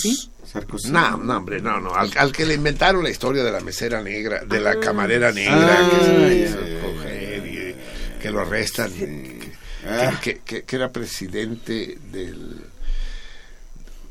del Banco Mundial, ¿no? De algo así. Y era el candidato al Partido Socialista Francés a la presidencia, era el futuro presidente de Francia, pues. Strauss Levy, ¿no? Ah. Claude. No, Claude no. No, no, no. Pero Strauss Levy sí, ¿no? Strauss Levy. Strauss- A ver, Creo chequen que sí, eso. Strauss Levy. O Levi Strauss. No, Levi No, Strauss Levi es el otro cabrón. ¿no? Pero tampoco puede ser Levi eh, Strauss Levi. No. Chequen, chequenme eso. Es Claude Levi Strauss. ¿Levi Strauss? Ajá. ¿A poco? Es que apenas ahorita me doy cuenta de que es exactamente al mismo, revés. Claude Levi. Strauss. Claude Levi Strauss. Claude. Ajá. Sí. No, no, no, Miri. No, Miri, por el amor de Dios, está con el antropólogo, pues Levi Strauss, sí. Sí, no. No, ese no tiene nada que ver. No, no, ¿No? no. No, este es el antropólogo, sí. Ah, Que sí. vivió 101 años, sí. No, no, no. el- Creador del estructuralismo. Así es, del estructuralismo antropológico, ¿no? Porque Lacan lo crea en el nivel del psicoanálisis y, Saussure, Ferdinand de Saussure en la lingüística, ¿no? Una de las corrientes de pensamiento fundamentales de la contemporaneidad y del siglo XX. Así es. Pero, pero así llega Hollande, llega de rebote a la presidencia. Y, al Banco Mundial llega la vieja esta insoportable, también, también francesa. Pero bueno, todo esto, con esto que estoy diciendo, que hay, un panorama medio siniestro que se, que se está abriendo eh, en el mundo. Europa, pese a la existencia de Estados Unidos y pese a la existencia de China, sigue siendo el ombligo del mundo. Es- todavía bailamos al son que toca Europa, en particular al son que toca Berlín, Strauss-Kahn. a Strauss-Kahn, eso sí. Strauss-Kahn deben decirle los franceses, Strauss-Kahn, exacto, Dominique Strauss-Kahn. Y no era del Banco Mundial, sino del Fondo Monetario Fondo Internacional, que es mucho más importante que el Banco Mundial. Y es así como François Hollande, que es un pobre hombre, y que, y que, y que pasan cosas que antes no pasaban. Por ejemplo, sí, que, como decía el, el sabio de Güemes, ¿no? Se está muriendo mucha gente que no se había muerto antes. Eh, sí, resulta que la secretaria de Clinton le mama la verga en, en el emblemático Salón Oval de la Casa Blanca. Todo el mundo se entera, quién sabe cómo, y no pasa nada. Y, y- y- la pobre abuelita Clinton, a, a- a la que le mamaron la verga del marido, está a punto de ser presidenta. Y yo estoy seguro que eso contó para que no ganara las elecciones. Dice una pendeja, pues, si, si permite que el, Que que, se la chupen al, marido. al marido, pues lo va a permitir cualquier otra madre, ¿no? Pero estas cosas no eran posibles antes. Un escándalo así hubiera no solo impedido el ascenso de, de Hillary Clinton, sino hubiera implicado la renuncia. En México, por ejemplo, al que tanto critican, a ver, ¿qué pasaría si, si Dolores Padierna fuera sorprendida mamándole la verga a Peña Nieto? Por ejemplo. No, Dolores Padierna está muy Sí, jodido, no, no. ¿Cómo se llama la del PRD, que está más cuero, sí? Ah. No. Ayúdenme un poco. No conozco de... La El secretaria PRD. general del PRD, chingada. Estoy rodeado. ¿Barrales? No. Alejandra Barrales. Alejandra Barrales, sí, sí, sí. Alejandra Barrales, sí. ¿Qué hubiera pasado? Pues renuncia, claro que renuncia. Es que yo. eh, Imagínense que la perrita laica le hubiera mamado la verga a Nikita Khrushchev. Pues renuncia a Nikita Khrushchev y a, y a- y a- y a laica la fusilan. Pero aquí no pasó nada, pues. Y, y con François Hollande lo mismo. Resulta que lo cachan en su segundo frente, en su casa chica. Casa chica que ya la quisiera yo como, como casca castillo, castillo de, de- de- de verano por una semana en tiempo compartido. Lo cachan y dicen, no, pues sí, es que mi vieja ya me cagó. La neta. Entonces se divorcia de la esposa, que pasa de ser primera dama a la última dama, y la primera dama es la otra, la amante, y no pasa nada. Es decir, no pasa nada y eso quiere decir que pasa todo, pues. Es decir, que la- las, es- las estructuras, no solo políticas, sino convencionales y, morales, se aflojaron y se desgarraron. Y entonces puede, el, que, el que Rajoy haya sido reelecto como presidente de España, amigos míos, en serio es una enormidad, es una enormidad. Eh, eh, eh, eh, es un eh, es un burro con síndrome de Down. ¿Cómo será? ¿El síndrome de Down afecta a, a los cuadrúpedos? Pues, eh, puta, es que en serio es... Es inconcebible, de verdad que es inconcebible. O sea, yo puedo entender que Hitler estuviera en el poder, ¿no? Es una personalidad, es un cabrón, ¿no? Y la crisis en Alemania, y se entiende, pues. Entiendo hasta, hasta entiendo a Franco, ya por entender, cabrón. Cataluña se va a separar y la chingada, y no, pues a putazo se quedan. Y, y a la verga la república. Entiendo a Pinochet, aquello era el socialismo no en China, digo no en Chile, sino en el mundo. Eso se entiende. Pero a Rajoy no lo entiendo, cabrón. A Trump no lo entiendo. A Hollande no lo entiendo. Son personajes fuera de lugar, pues. Pero sí, pero, pero a ver, no, no, no, no es, no es Hollande, no es Santos en Colombia, no es Trump en Estados Unidos, los que están fuera de lugar, son los pueblos los que están fuera de lugar, son es nuestra dinámica social la que está fuera de lugar. No es, para usar una palabra de moda, estamos frente a una estructura sociopolítica no sustentable. O sea, han, han jugado el jueguito, ese sí lo han jugado. Eh, se me fue el nombre, adivinen, sí, pero eso sí lo van a poder decir porque ya vi que el, maratón. No, no, no ese que se ponen fichitas de madera unas encima el del otro. Jenga, Ah. o Jenga. Jenga, ¿no? Jenga. Jenga, mi sobrino, mi, mi, mi sobrino, Eh, ¿Chema? el Chepus, sí, construyó uno gigante, con piezas sombras de 10 kilos cada uno, sí, de poca madre. Ah, ay, cabrón, y no, bueno, no le hablé a mi hermana. Ay, me, me quitó la... Sí, Estaba pensando sí, en y ya es la una de la mañana. Sí. Y ya estamos en el chin. Ayer, 15 de febrero, cum- cumplió años mi hermana, mi hermana Mercedes, mi hermanita Mercedes. Personaje central en mi vida. Es al mismo tiempo mi hermana, mi hija, mi madre, mi cómplice, mi camarada. Déjenme decirles que si yo sigo en México es en primerísimo lugar por la existencia de Mercedes. Mujer extraordinaria, la que ustedes conocen bien. No, no, no debo elogiarla, no. Es de muy mal gusto elogiar a, quien a quien uno pertenece, digamos. A quien A- uno a los carnales. A quien uno quiere, sí. Sí, ya les dije, todo elogio es un autoelogio, todo homenaje es un autohomenaje, y, es- y eso sería. Eh, no, mi mamá es la mejor mamá del mundo. Pues, Sí, sí, de acuerdo. Todas- todas, todas las mamás son las mejores mamás del mundo, sí. No, no tiene sentido. Nada de lo que yo dijera en favor de Mercedes estaría a la altura de Mercedes. Mujer sin par. Y quería hacerle un homenaje público, pero que ella lo escuchara. Ahora tendrá, tendrá que escuchar eh, la, la grabación del programa. Pero ni siquiera la felicité porque no, la voy a sorprender en la noche. Y pasé todo el día, todo el 6 de, de diciembre, el día de su cumpleaños, sin llamarla por teléfono. Y lo pensé varias veces. Ay, no, no, no, pero la voy a, la voy a sorprender, la voy, a llamar. Y ya, ya está jetona. O está la hija de la chica es capaz de que esté reventando ahí. Como Mercedes fue una revolucionaria mucho más radical que yo. Ella era maoísta, era de la Liga Comunista Espartaco. Y consideraba que nosotros, los del Partido Comunista Mexicano, éramos unos revisionistas, unos vendidos a la Unión Soviética y, y si me apuras un poco a la burguesía.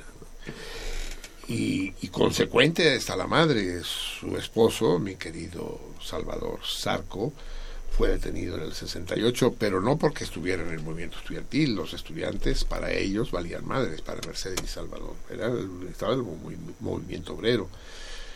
Y, y él participó en las células obreras que daban apoyo al movimiento obrero. Fue encarcelado, torturado. Eh, y fue en la cárcel que fue concebido eh, el, hijo mayor, el querido el querido Emiliano. Eh, y se desarraigaron, se desclasaron, renunciaron ambos a su origen y a su círculo burgués. Y él se hizo, saliendo de la cárcel, se hizo obrero, pero obrero de los más bajos niveles, se hizo peón caminero de, de ferrocarriles nacionales, cambiando durmientes en las vías. Entonces vivían la familia, primero ellos tres con el pequeño, después nació Vale, nuestra hada madrina del Fando y Liz. Después fueron los cuatro, vivían en un vagón de tren. Entonces iban en el vagón de tren por todos los caminos, ahora sí del sur, por allá por el Istmo y demás, cambiando durmientes.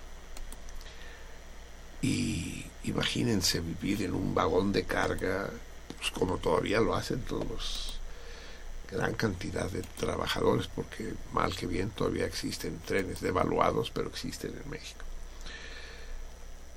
Y así, eh, yo cuando regreso a México en 85, es decir, casi 20 años después, viven en la colonia San Felipe, una de las colonias más eh, depauperadas de la ciudad, más pobres. Y viven ahí en la San Felipe, cruzando el canal del desagüe, ¿no? Una reminiscencia de la época, ahora sí, de, de la época negra de esta ciudad, Preuruchurtu, ¿no? Canal de Aguas Negras. Y del Tianguis de la San Felipe, han oído hablar del Tianguis de San Felipe, que Mm. algunos dicen que es el mercado más grande del mundo. Que se, que, que se extiende sobre las orillas del canal fétido aquel, pero kilómetros y kilómetros, ¿no? Y se encuentra ahí cualquier cosa, uno, uno se puede encontrar desde, desde mamuts vivos hasta a- hasta monedas de cacao. Ah, tenemos a, a Praxo la línea. Déjame acabar de, bueno, después les digo dos palabras más sobre Mercedes, porque no llego al punto culminante. Pero vamos, tenemos al gran Praxedis, Praxedis Razo, nuestro nuestro filmógrafo, filmólogo, eh, cinélogo de, de base, eh, este hombre extraordinario que sabe mucho de cine, pero se equivocarían aquellos que fueran a considerar que solo sabe cine. No, no, no, sabe de muchas otras cosas. Praxis es un hombre sabio. Y es que no se puede saber de algo si no se sabe un poco de todo. ¿eh? Créanme. Chingan a su madre los especialistas. Praxo. Ea, Marcelino, pues muchas gracias por esa presentación y ahora sí que por delante diré, mm, pues felicidades, una felicitación a tu hermana. Comenzaré con eso anunciando... ¿Qué pasó, cabrón? ¿Qué pasó? Así bueno, ya pues la se cosa. prestó, se prestó, se prestó. No, no, no, ocasión. pues, no se prestó ni madre. La ocasión, la ocasión. no, un abrazo, eh, ya nos escuchará en la, en la grabación y, que, y, y además estabas eh, in- introduciendo un gran homenaje eh, con ese con esa esa, esa esa narrativa de vida que, que estabas haciendo de ella hasta hace un momento eh, que, que, que, tiene que se conecta de muchas maneras con el ciclo con el que vamos a que vamos a tener el, el próximo viernes que es el ciclo de nuestro entrañable ciclo infinito que encontramos infinito de nuevo se dirá que es la revolución de celuloide la revolución de nitrato las revoluciones de nitrato. Eh, vamos a ver una película culminante como ya he dicho públicamente y también por radio eh, de la del periodo eh, del periodo de la invención de la revolución en el cine mexicano ni más ni menos el compadre Mendoza una película de 1933 co-dirigida recientemente de, de- descubierto que se co-dirigió entre Fernando de Fuentes y Juan Bustillo Oro eh, un par de geniazos del cine nacional y de las artes plásticas también se ha descubierto. Los dos hacían escenarios y los dos trazaron unos primeros, eh, eh, pusieron rieles, se les ocurrió poner rieles para subir, para montar cámaras e hicieron los primeros travelings del cine nacional, de nuestro cine mexicano y que nos vamos a ver precisamente en el compadre Mendoza. Una, una épica íntima, una, una, una épica secreta, valga la expresión y valga también como como un como una botana de lo que para para antojar a nuestros salmones a que vayan a verla esta épica íntima de contradicciones de entredichos de de secretos de silencios. Vamos a ver cómo pasa esta vez en esta película el compadre Mendoza la revolución pero a través de lo que de lo que se calla a través de lo que se presiente eh, y tenemos por por por por lo tanto un un primer personaje eh, miren esta, esta es un- una gran también otra gran invitación para que vayan a ver el compadre Mendoza un primer personaje mudo en una que creo que era la segunda película, la tercera película producida con sonido en el cine mexicano. Ya tenemos a un personaje mudo. Qué importante es el silencio entonces para la película del compadre Mendoza, que tiene que introducir en un momento en el que las películas se peleaban por gritos y se peleaban por, por efectos sonoros y, y aquí también vamos a ver cuando alguien va a mencionar el tren, antes de que diga la palabra ya está sonando el silbato, eh, se escuchan estallidos y pero hay un personaje mudo que es muy importante para toda la película. Eh, además de esto tenemos es la primera película escrita por el gran, el inigualable novelista mexicano Mauricio Magdaleno que iba a a, a, construir también una épica lírica de, con el Indio Fernández y ni más ni menos que con Gabriel Figueroa eh, para, para reinventar también un México de posterior a, a, a esta película, posterior a, Fernando de Fuentes, que ya tiene mucho más que ver con el idealismo político nacional de Lázaro Cárdenas, el de allá, el de, el de, el de Mauricio Magdaleno, pero que hace sus pininos en esta película. Entonces tenemos el debut de Juan Bustillo Oro, el genio que, que, que, introduce a Cantinflas en el cine, también ya hablaremos de Cantinflas en el futuro. Tenemos el debut de Mauricio Magdaleno, el genio que reescribiría la historia del cine mexicano en los años 40. Y tenemos además la fotografía de Alex Phillips, que traía a un ayudante precisamente, que le enseñó a hacer eh, eh, cine, fotografía de cine, y era Gabriel Figueroa. Entonces también, eh, además del, del, de lo que acabo de decir del argumento, de esta lírica íntima, de esta lírica épica, perdón, épica íntima, épica silenciosa, tenemos también una película que ya en su germen, en su, en su detrás de cámaras, en su proceso de trabajo, resguarda eh, una explosión gigantesca que también fue el cine mexicano después de Fernando de Fuentes. Eh, ya hemos visto de Fernando de Fuentes la tercera parte de su trilogía revolucionaria, que es Vámonos con Pancho Villa, esa gran eh, superproducción eh, eh, mexicana con música de Silvestre Revueltas y exteriores a todo lo que daba, ¿no? Y batallas recreadas. Esta vez vamos a ver el, la parte climática de esa trilogía, que es la de en medio. Primero está El Prisionero 13, luego está El Compadre Mendoza, y cerrará con Vámonos con Pancho Villa. Y esta parte de, de, del Compadre Mendoza todavía no tiene el, perfil de la superproducción, no tiene los grandes exteriores, tiene muchos extras comiendo, pero no tiene muchos extras batallando, ¿no? Hay ahí acaso algunos momentos importantes de, de exteriores, pero no grandes batallas como ya las vimos en, en vámonos con en, sí, en vámonos con Pancho Villa. Entonces, eh, nada más para antojárselos estas palabras que acabo de decir y la cita ya saben amigos eh, salmones queridos es a las ocho de la noche en punto en Marsella 45 eh, en la casola una casola también renovada, eh, con nuevas caras, con nuevos bríos y que nos espera con los, con los brazos abiertos para, para ver esta, esta, esta, este también ya casi culminante, culminante sesión de nuestro ciclo de, de la, las revoluciones de nitrato que va a cerrar próximamente eh, con, con, con, otra sorpresa por allá, ya, ya lo estaremos comentando. Por lo pronto veremos el compadre Mendoza, eh, esta, esto, esto, este contrapeso histórico con la revolución lo vamos a revisar con Luis Melchor, eh, el gran productor, uno de los grandes productores de, de sentido contrario, va a estar comentándolo desde su punto de vista filosófico, que siempre da comezón entre los cinemagoreros. Eh, allá nos vemos el viernes en la Cinemágora a las ocho de la noche, no lo olviden, con el compadre Mendoza.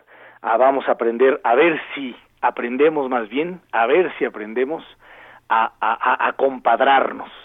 Con eso me, me despido esta noche y los esperamos el viernes con el compadre Mendoza.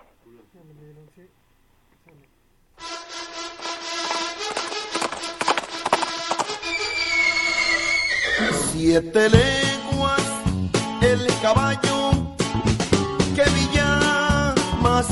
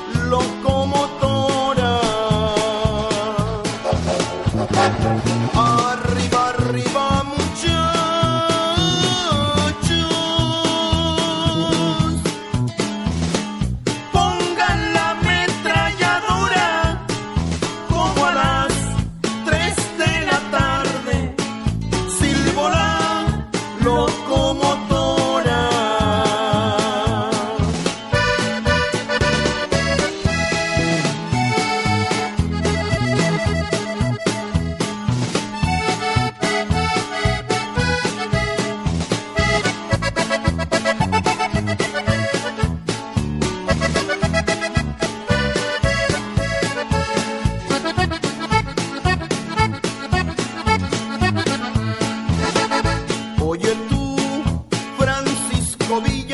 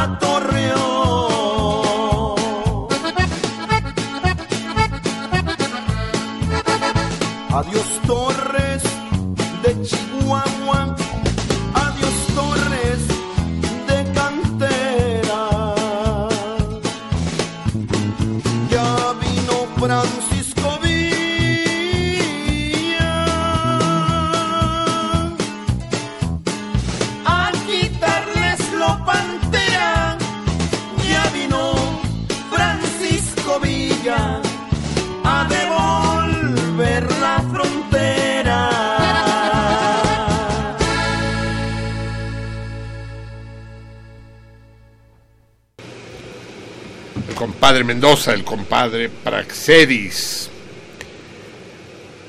y los compadres Tigres del Norte. Eh,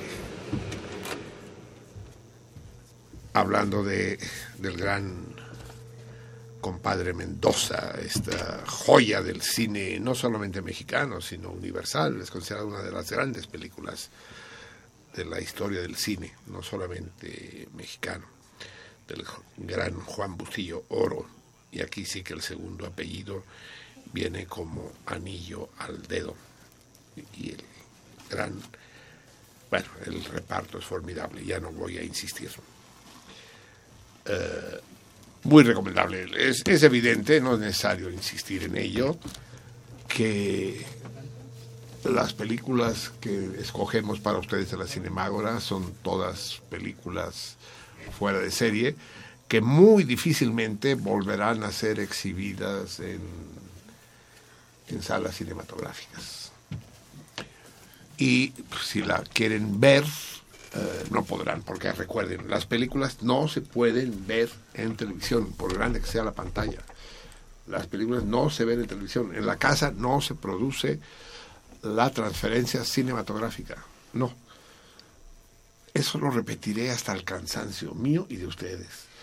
En la casa uno es dueño de la película, la para, la echa para atrás, la repite, la deja pendiente para otro día. Eh, Pues eso está chingón, ¿no? no, matas el cine, mataste el cine. Sí, está bien, está bien para pasar el rato, pero no para ver la película. El chiste de ver la película es no que, no que tú seas el dueño de la película, sino que la película sea dueña, Sea de ti.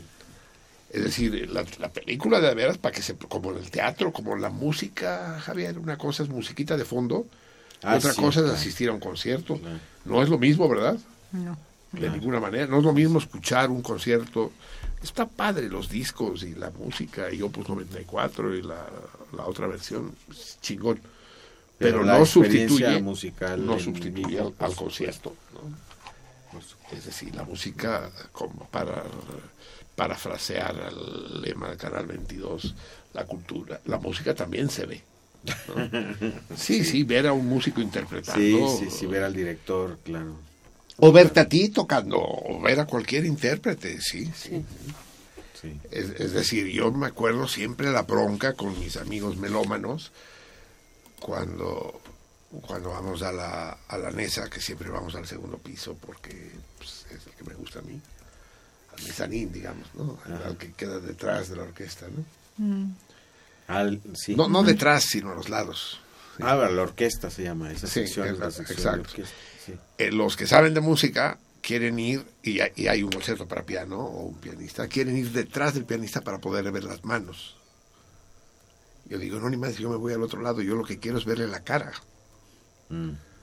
O sea, las manos a mí, si toca tecla blanca o toca, toca, tecla negra, me da absolutamente lo mismo, a mí no me interesa. Troca, troca, tela, clueca.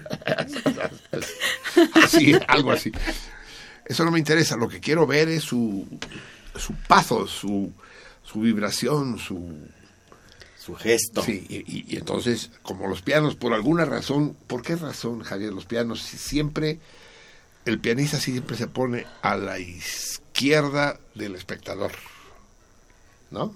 El piano. Por la pues por la construcción del piano, porque la, la Porque no es simétrico el piano, sí, sí. y solo abre de, de- para un lado. No lo puedes, porque si lo volteas, el, entonces queda cerrado, La queda tapa queda hacia el público, ajá, sí. exacto. Y entonces eso evita el pues el fenómeno acústico de la propagación del sonido. Eh, lo dificulta, digamos, Ajá, sí. Sí, pues lo echa para otro lado, pues, ¿no? Es como si ahorita el abanico, bueno, el ventilador. El abanico es bárbaro, parece Sí. norteño, vato. Sí.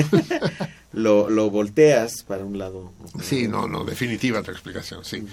El caso es que sí, yo siempre voy al lado derecho y cuando hay pianistas, si no, me da un poco lo mismo, pero...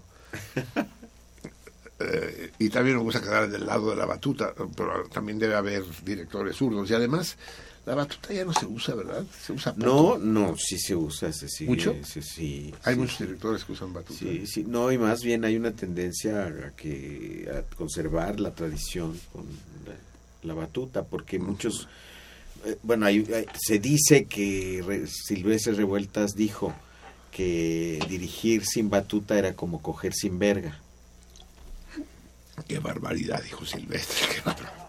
Bueno, no. Bueno, a, las- a Entonces- las tortilleras eh, eso les va perfectamente, no les preocupa en absoluto.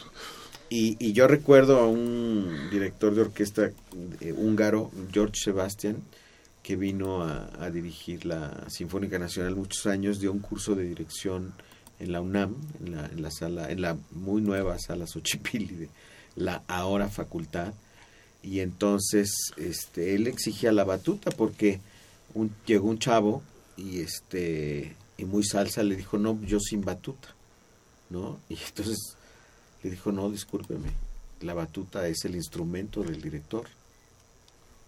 Entonces, ¿cómo va a tocar usted sin instrumento? Simbólico, digamos, porque no hace ruido, pero... Exacto, exacto. El- el- la batuta es el único instrumento que no suena. Exacto. ¿no? Sí. sí. De hecho, antiguamente, contradíceme, eh, si es el caso, eh, será el caso, así que contradíceme de antemano. Antiguamente, eh, la batuta era un bastón largo con el que se golpeaba el piso, ¿no? No te voy a contradecir, así era efectivamente, y ocurrió un accidente muy lamentable con un gran compositor francés, Jean-Baptiste Lully. Y tanto. Eh, con ese bastón se dio en un dedo en el pie. ¿En serio? Sí. Y entonces Y este, el se le empezó a hinchar. No, no, pues se tuvo que aguantar. Y además se aguantó porque tenía que seguir dando conciertos. Y, y, y, este y bueno, en el momento aparentemente pues no se quitó el zapato, ¿verdad? ¿No? Entonces eso se le, le provocó una gangrena a la larga que, que lo llevó a la muerte en unos meses. Puta madre. Está cabrón. ¿Qué, qué anécdota, Sí, qué historia. sí, es una sí, historia. Terrible, sí. Y por eso el nombre de batuta, de, de, de- de Bastón. golpear, Sí, bastón. Sí, sí. Ujú, ujú, ujú. Tuc. Ah, qué historia más dramática y al mismo tiempo eh, pintoresca. Bien, amigos míos, son la, es la una, siempre el son, son, son las, es la una de la mañana con 34 minutos de este día, no les he dicho el día todavía. Tojo, chinga tu madre, Tojo. Me cagan los revolucionarios franceses y el, el Tojo, a ver si me, si la, si me ayuda mi querida laberinto, a Jonc en francés. Dice, nombre común de diversas especies de plantas, bien, por el 133. sí. Leguminosas que crecen hasta los dos metros de altura con muchas ramillas enmarañadas, con puntas espinosas, flores amarillas. El tojo tiene propiedades medicinales, menos mal, ¿no? De hecho, pues creo que todas las plantas tienen virtudes medicinales, ¿no? Es decir, tú- tú comes una planta, la que sea, comes pasto, algo pasa. Y te da diarrea. O, o te da diarrea y entonces es bueno, o te eh, estriñe y también es bueno. O sea, sí, ¿no? Buscas. Si te frotas los ojos, pues igual pasa algo, ¿no? Que, Dice, es una planta pirófita.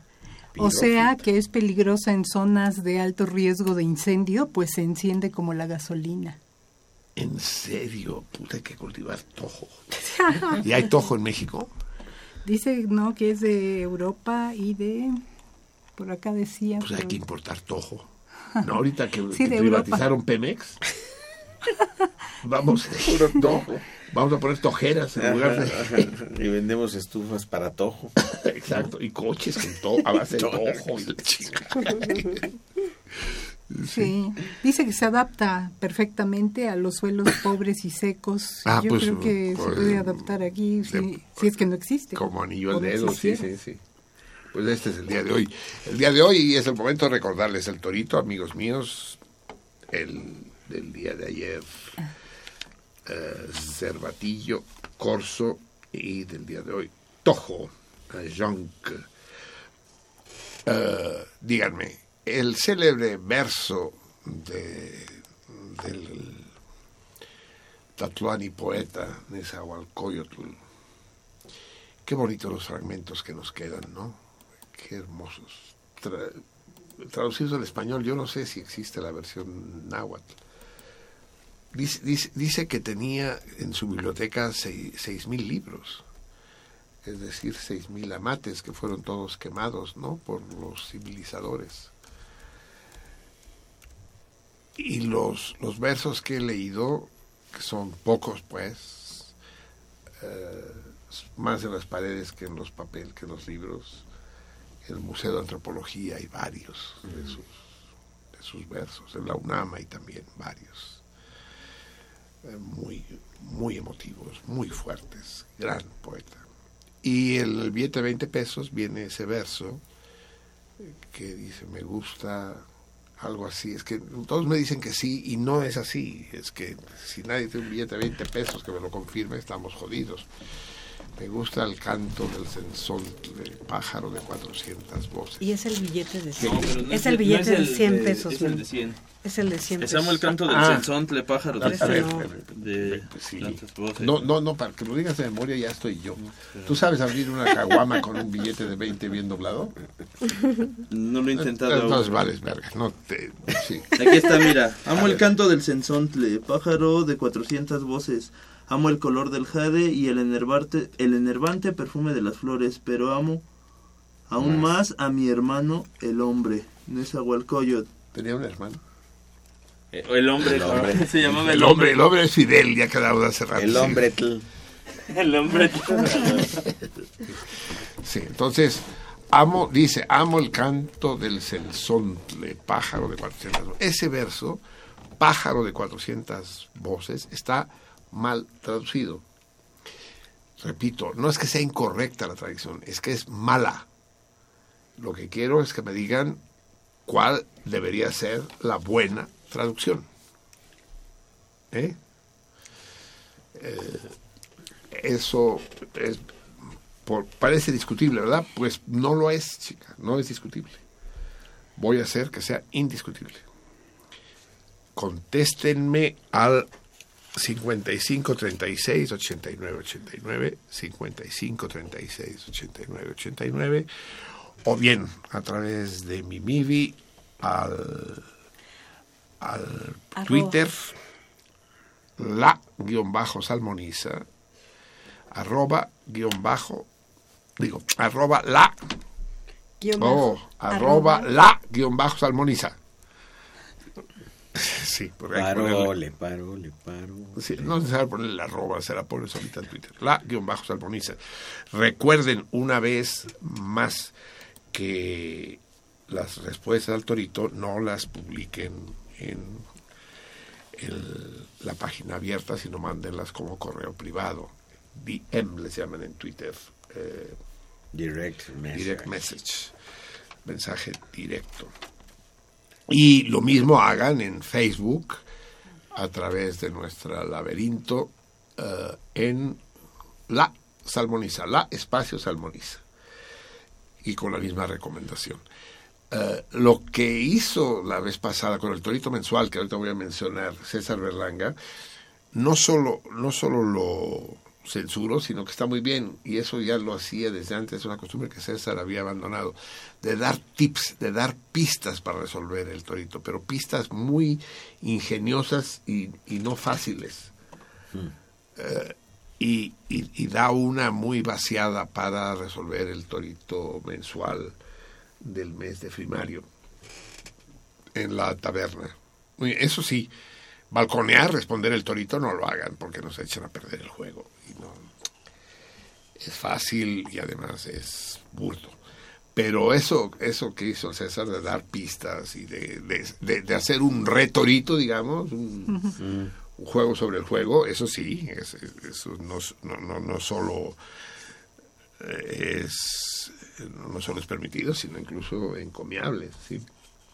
Vamos a repetir pues el torito mensual, el torito de Frimario, que está eh, premiado con un con un grabado de eh, Freire, ¿verdad? René Freire toca en Frimario, sí.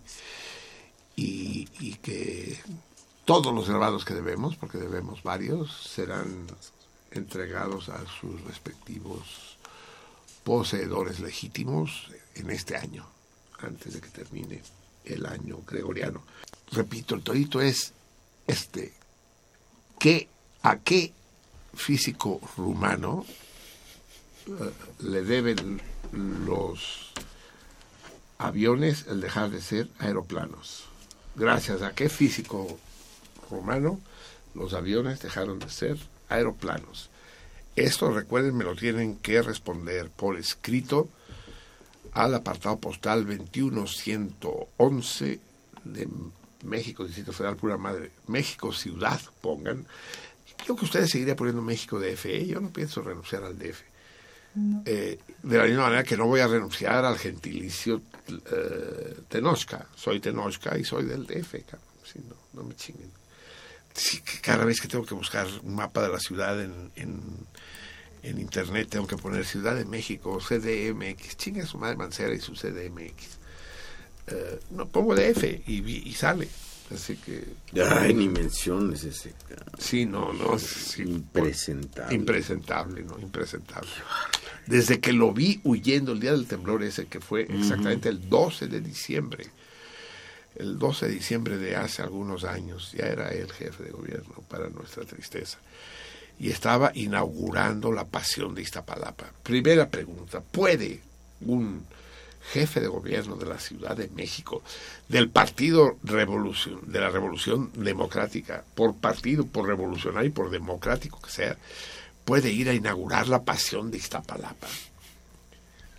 Puede pasarse por aquello que no tiene todos los principios del Estado laico. Pues pudo. Pero Dios lo castigó, cabrón, porque estaba en medio, pues sí, pues ¿a dónde vas a parar?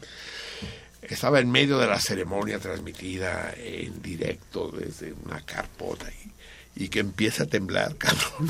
Y, empieza- y lo hubieran visto correr como una rata al hijo de la chingada, pero como se agachó así, todos en filita, todo el presidium, que eran como 20 cabrones, todos se agacharon ahí y todos se voltearon hacia la izquierda, unos y hacia la derecha, los dos como si fuera a la a la a la ¿cómo? Víbora, víbora. a la víbora, víbora. ¿Cómo va? hombre? A la víbora, víbora de la mar, de la mar, por aquí pueden pasar. Los de adelante corren mucho y los de atrás se quedarán. Tras, tras, tras, tras, tras. Una mexicana que fruta vendía, ciruela, chabacano, melón sandía. Qué buena, qué No, es verbena, verbena. buena, jardines de la... De Valbuena. De Val- sí, otra, otra de las cosas. Manzanita de oro, déjame pasar con todos mis hijos, menos el de atrás, tras, tras. Será melón, será sandía, será la vieja del otro día, día, día, día, día. Ah, Dios mío, no, no estamos nostálgicos ni nada que se me parezca. Pero entonces así iba Mancera. Tras, tras, tras. El de atrás, ch- chaparrito, así como era el más agachado de todos y el que iba empujando. Esto de que no corres, no grites, no empujes. Él corrió, gritó y empujó, cabrón. Pero lo chistoso es que estaban en una carpa, no era un edificio cerrado. Lo peor que les podía pasar es que se les cayera la lona encima.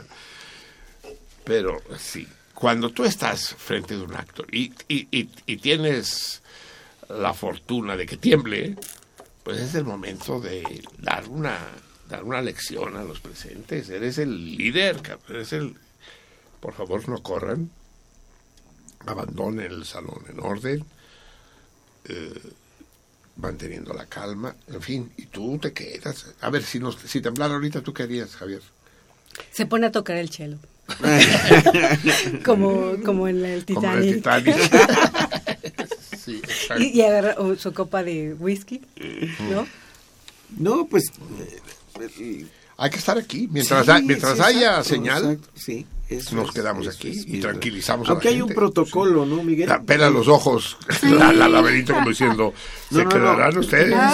No, hay un, hay un protocolo, pues, hay un protocolo, los operadores tienen ahí unos discos que, en el caso del terremoto, el locutor tiene que decir, bueno, está habiendo un... ¿Sismo? un- no, un... ¿Cómo se dice esto? Un evento. Sí. Y bueno, pues vamos a dejarlos con el siguiente mensaje y se pone el mensaje. Y uno sale. Sí.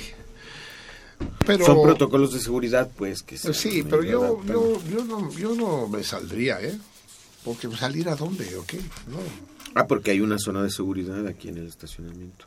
¿No Sí, has visto pero los hasta que llegues al estacionamiento, Bueno, ya pues, sí, la teoría es que tienes que salir, Mm, sí, relativo, seguir las, porque hay las árboles. indicaciones del Hay personal. árboles y hay Puede caer un y- árbol encima de los del estacionamiento. Bueno, Sí, eso, en fin. eso no sé, eso, ¿No? eso, eso es lo que uno piensa. Yo- yo- pero por algo pusieron ahí la zona de seguridad. Sí, sí, sí, pero, pero son las gentes como Mancera que lo hacen, ¿eh? Sí, ahora, de, ahora si te toca, te toca. Pues sí, a ver cómo reaccionas, o sea. ¿no? A ver, a ver si como roncamos, dormimos. Ajá, Pero yo exacto. tengo, tengo el ejemplo, que no viví directamente, de la locutora de Radio Barcelona, cuando entraron las tropas franquistas, las tropas árabes, los moros, son los que llegaron a tomar la ciudad, cuando la ciudad se rindió, y entraron los moros y todo el mundo huyó. Mis padres, por ejemplo, habían huido dos días antes y cientos de miles, millones de personas. Y la locutora de Radio Barcelona, que se había distinguido por ser la estación, bueno, todas las estaciones eran antifranquistas, pero esta era la emblemática. La locutora de Radio Barcelona se quedó en el micrófono, dando instrucciones a la población, eviten provocaciones, no salgan a la calle, manténganse. Y Radio Barcelona no dejó de transmitir eh, honor, o- honor excelso a la locutora, a los técnicos, a los demás que siguieron sus puestos, sabiendo que era un punto estratégico sobre el que iban a llegar. De hecho, fueron detenidos y, y la locutora desapareció en una de las cárceles improvisadas. Ya no se supo más de su suerte. Ah, el operador sí sobrevivió hasta, hasta hace poco, pues hasta hace poco, hasta hace 30 años. Y, y fue, la que, fue el que dio el testimonio de que cómo habían sucedido las cosas en el estudio. Bien amigos, es la una con 49 minutos. Les debo muchas cosas hoy. En particular, eh, le debo al querido Praxo un,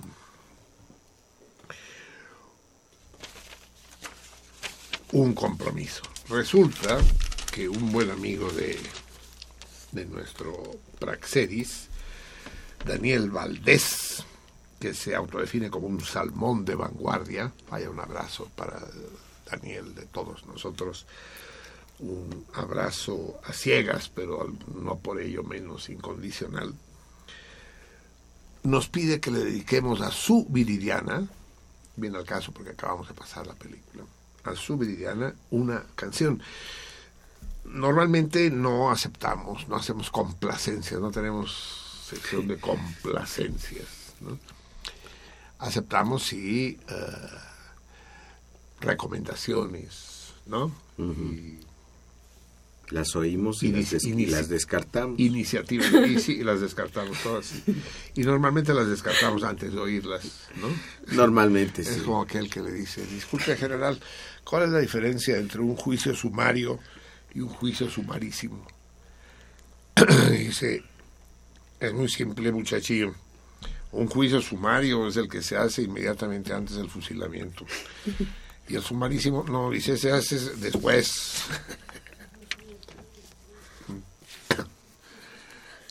Así somos nosotros, ¿no? nosotros las descartamos antes de escuchar y ya luego las oímos. Pues sí, Daniel Valdés le quiere dedicar una canción que se llama Sunny, Sunny, de asoleado o asoleada. A su, a su viridiana. ¿Sí la conoces? ¿Se la cantas tú o la ponemos?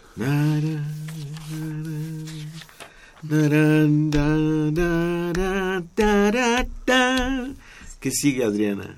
Ándale, canta conmigo.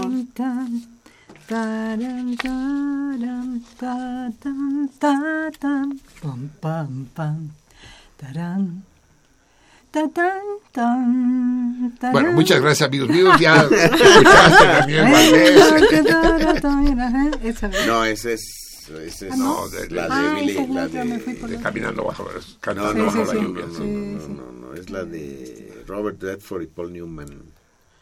Ah, Sundance Kid. Ese, Sundance Kid. Eso sí. Sundance Kid. Gotas de... ¿Cómo se llama el, ami- el amigo puto de Sundance Kid? Entonces me fui con esa pinta. Ding, raindrops keep falling on my head, they keep falling. ¿Cómo se llama el amigo puto de Sundance Kid? La película se llama así, ta, ta, ta, y Sundance Kid. Ah, este sí. no, andan en bicicleta entre el trigo y la chingada, sí, Nevada. Ah, ya no me acuerdo. No no. sé, sí. No, Indiana Jones, nombre, no, sí. otro sí, nombre sí, sí. Muy bien. Ya viste, Daniel Valdés, lo que provocas tú con tus... Butch Cassidy and Butch Cassidy, Butch Cassidy and. Sundance Kid. Y ella es, Robert Redford es él, y ella, el, eh, esa mujer Ah, ¿quién es? Eh, ¿cómo ¿quién se llama? es? ¿Quién ¿Cómo es? Que anda en bicicleta ahí, sí. Muy bien, pues para Viridiana, de parte de Daniel Sonny, interpretada, ustedes somos románticos, los iracundos, cabrón. los iracundos de, de Uruguay. Y eh, los iracundos, que esperemos que no que no corresponda al carácter ni de Daniel ni de Viridiana, cantan para ella con un beso de Daniel y al que nos sumamos todos nosotros, Sunny. Sunny, Gracias por tus ojos y tu mirar. Sani, gracias por la luz que tú me das. No esperaba jamás en la vida que a ti y hoy de nuevo está el sol para mí. Sani, ahora vivo para ti.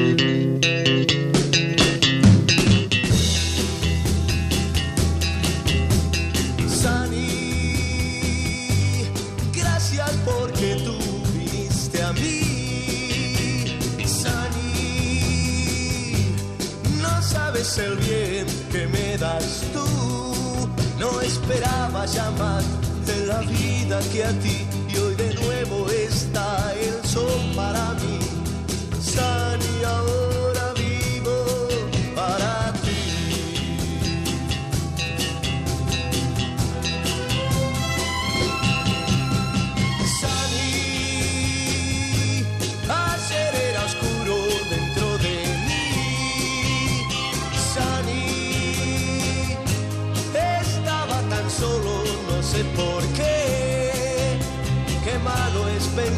que es inútil vivir, el vivir así. Sani, Sani,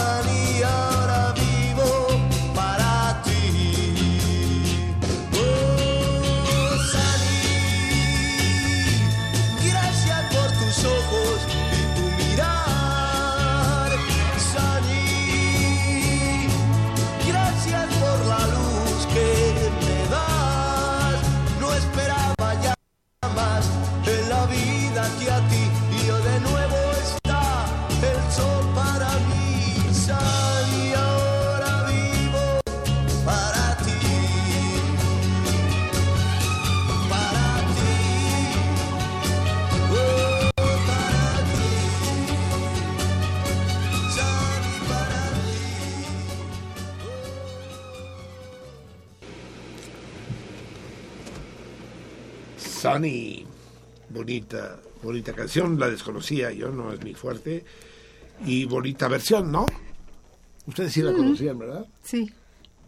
El sector fresa de sentido Sí, claro, la conocían. claro. Sunny. Pues bien, para Viridiana, Sunny. Digamos que la traducción más que eh, asoleada, que en, que, en, que en México tiene una connotación negativa. ¿Cómo estás, Carlos? Estás soleado, sea, ya no siento lo duro, sino lo tupido. Digamos que esta vez lo vamos a traducir, ya que de traducciones va el programa de hoy, como luminosa. ¿No? Sunny, luminosa. Muy bien, amigos míos, ya es la una de la mañana con 56 minutos. Creo que es tiempo, es tiempo de tantas cosas, chinga. Bueno, eh, vamos, vamos a darle voz a nuestros salmones, ¿no? Que no hemos- telefónicos. No hemos dicho nada, sí. Empezamos por el teléfono. Teléfono dice Martín Catalán, saludos a toda la banda como cada semana. ¿Nos Les- escriben desde Acapulco, acaso? decirles que acabo de ir a degustar una buena comida en el Rafaelo. Estoy muy agradecido, fue el pago de un torito. Pero no, no, así, así de escueto, cabrón. ¿Con quién fuiste? Eh, después de eso fuiste a coger. eh, eh, ¿Qué comiste? ¿Qué bebiste? Martín, chinga. Mínimo, ¿no? Pinche crónica, ¿no? Sí, sí. O sea. Como reportero te morías de hambre, Carlos. Sí, dínoslo todo, por Sí, favor. sí, así. Everardo López, señor Pereyó, particularmente me causó indignación la postura de la Liga Estadounidense de Soccer por crear un ambiente de paranoia y psicosis cuando sus jugadores visitaron el DF hace un par de semanas, cuando sabemos perfectamente que se puede andar por la calle sin ningún problema, aunque sí con precaución. A ver, a ver, eso yo no lo sabía. que ¿Alguien sabe de eso? NPI. Que se, se, se, se culearon los futbolistas gringos. Y eso de con precaución también, ¿qué quieres que te diga? Si no, si no te metes a, si no te metes a Regina y, y, y no vas a la, a, a la fonda ay, ¿cómo se llama la fonda esa? ¿Cuál? ¿Chon? Chon, sí, sí, al restaurante Chon a la una de la mañana, pues, ni siquiera es necesario tener precaución, ¿no? Obviamente hay, hay cosas que el sentido común te, te aconseja, pero va- vaya, a partir de ahí tampoco es, es más peligroso andar por Chicago que por la Ciudad de México, me temo, ¿eh? Qué bien que lo denuncias, efectivamente. Pues es precisamente lo que estaba yo diciendo, querido Salmón. Everardo. precisamente, Everardo, es precisamente lo que estaba diciendo. Son unos culeros los gringos, en serio, son cobardes y eso los hace agresivos. ¿Ustedes saben por qué muerden los perros? ¿Cuándo muerden los perros? Solo muerden en dos situaciones. En tres. Cuando tienen miedo, ¿no? Eh, sí, cuando defienden el territorio, cuando están enfermos de hidrofobia o cuando tienen miedo. Cuando se defienden. Eh, y, y por eso los gringos son tan agresivos, porque van cagados por el mundo, pues. Ustedes eh, van, creen que, que- que hay gringos, hay, luego hay, porque luego hay gringos decentes, hay pocos y tiene uno que andarlos buscando entre los escombros, pero sí hay. Pero un gringo estándar que se, se va a echar un, un agua de sandía en un puesto callejero ahí en San Ildefonso, saliendo, saliendo de ver el Templo Mayor, no se la va a echar. Nunca. Y ya se bien, digamos, entre nosotros. La, la venganza de Moctezuma podría atacar, pero sí, no, son ridículos. sí. Marco Antonio Muñoz. De hecho, ¿saben qué, qué me cayó el 20 a mí? Porque cuando vino mi hija, ustedes la recuerdan, este verano, estuvimos discutiendo dónde íbamos a ir. al- íbamos a ir a Yucatán, a las playas del Caribe. Conste que digo Yucatán, me, me corrigen, no es Quintana Roo. No, no, ese es un pinche estado. No estoy hablando de estado, estoy hablando de, La península. de di- división administrativa. Es la península de Yucatán, eso es Yucatán, ha sido siempre Yucatán. Quintana Roo es una pinche madre artificial que se inventaron para quitarle la frontera a Yucatán con Guatemala. Íbamos a ir a Yucatán, pues. Y, y yo insistía que fuéramos un hotelito chiquito, así, más cuco, más allá, más cerca de Chetumal que de Cancún. y- no, no, quisieron ir a un monstruo de estos, unos fobistes que ponen junto al mar, de Bahía Príncipe, carísimo. Y, y apenas me cayó el 20 hace unos días. ¿Sabes por qué? Porque no, ni ella ni Luis son gente de mal gusto. Por miedo, por el miedo que les inculcan. Porque dicen, vamos a estar más seguros en un pinche hotelote gigante que si nos vamos, quién sabe a dónde, qué pueblito, que no, no, no, no. Sí, sí, sí, sin duda, ¿eh? Por eso hay, ya les he contado el caso que cuenta eh, esta socióloga gringa, ay, la autora de Profesión Ama de Casa. Puta, hoy peor que nunca. Ah, el ahorita al rato les digo el nombre.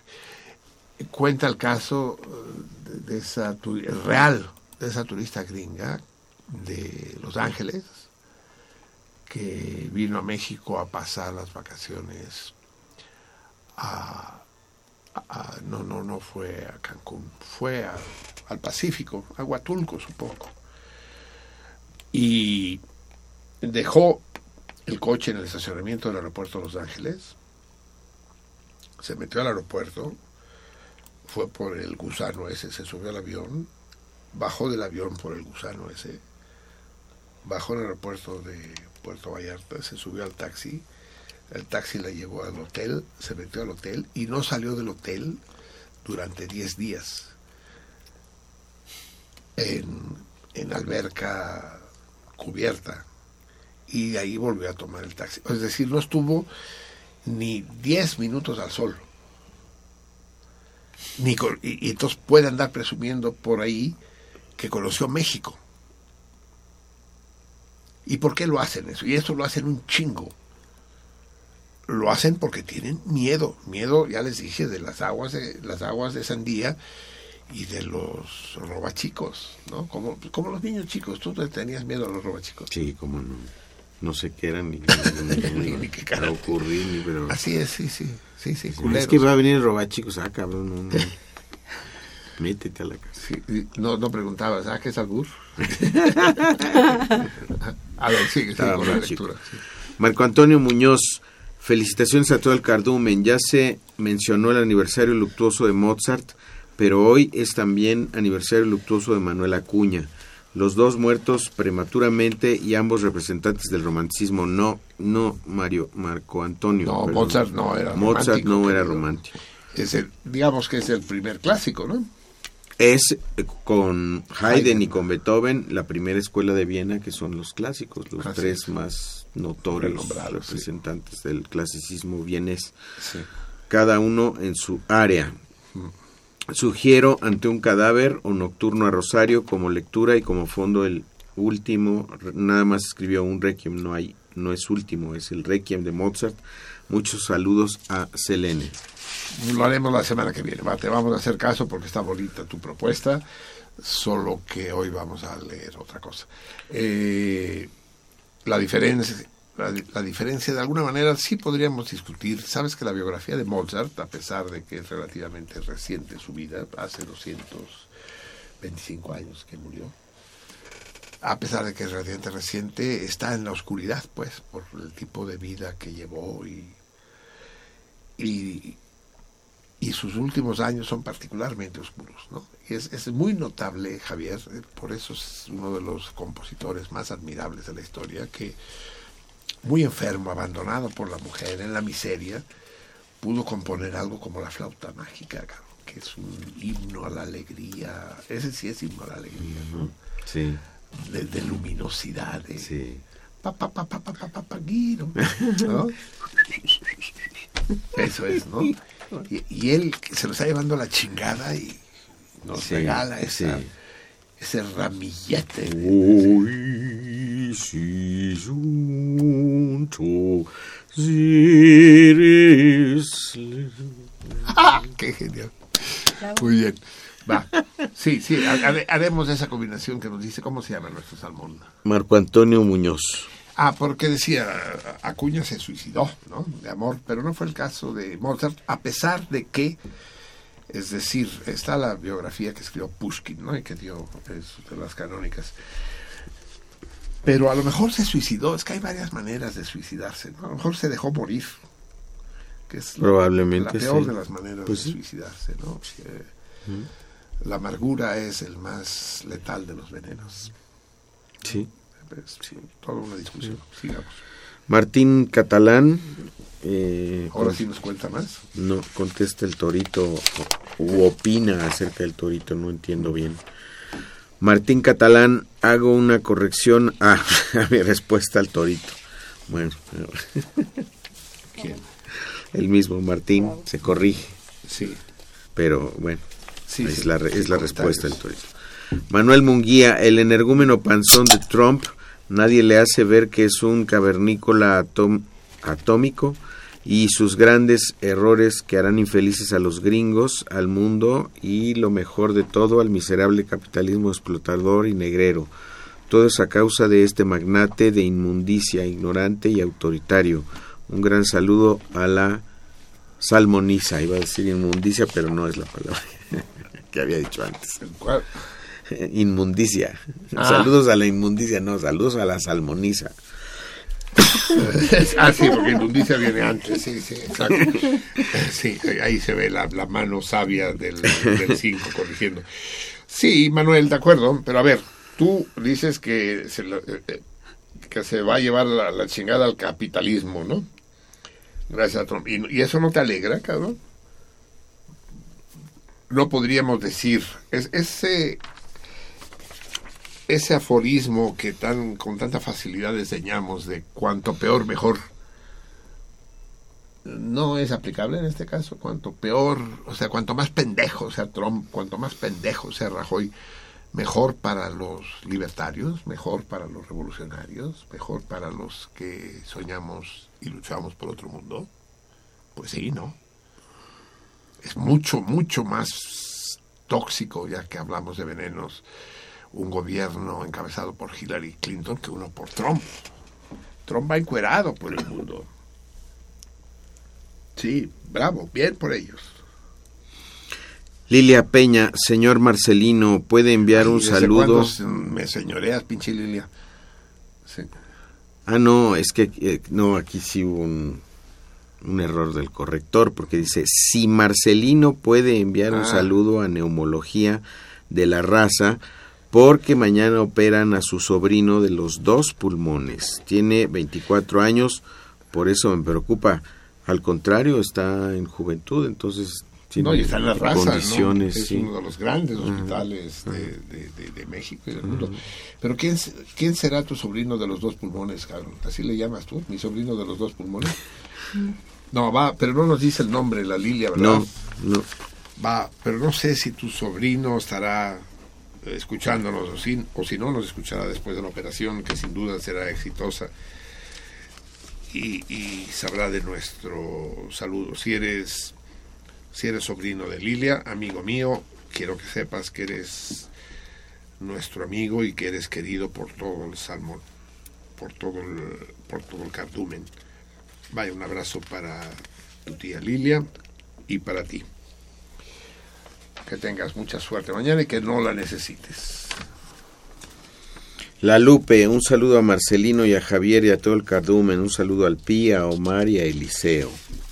La Lupe, nuestra querida Lupe, está a punto, eh, todavía no vamos a celebrar su santo, si es que santo se le puede llamar hoy, porque queda más cerca el próximo martes, ¿verdad?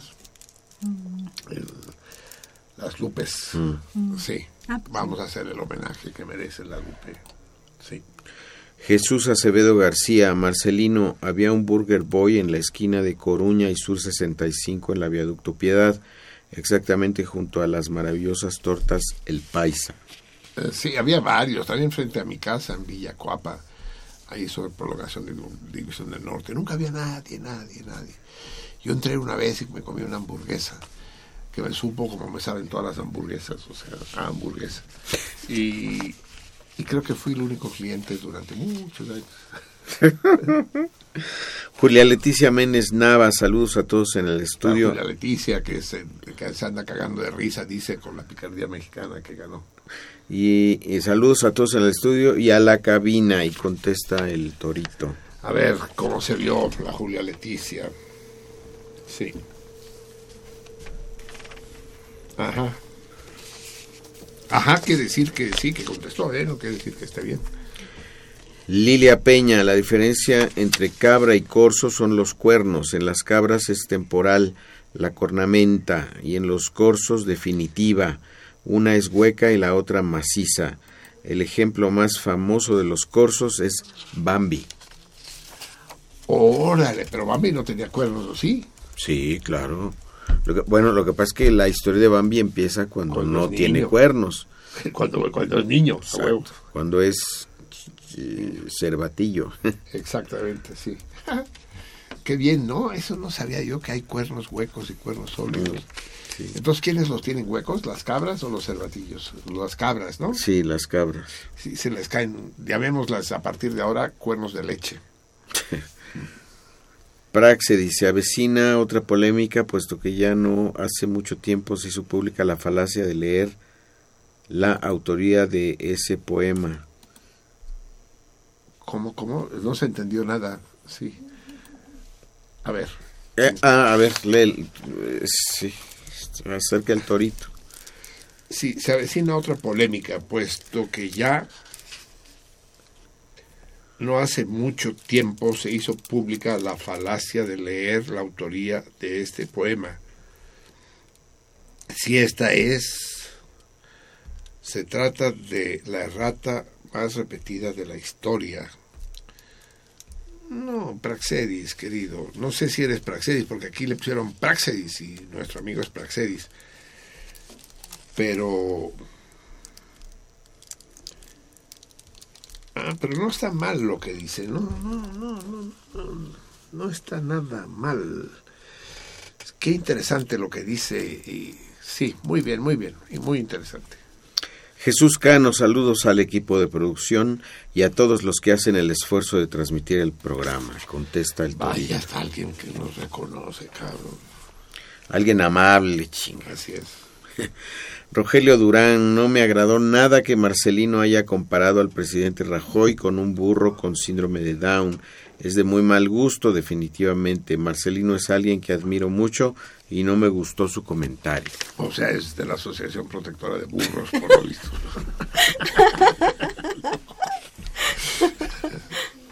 Qué.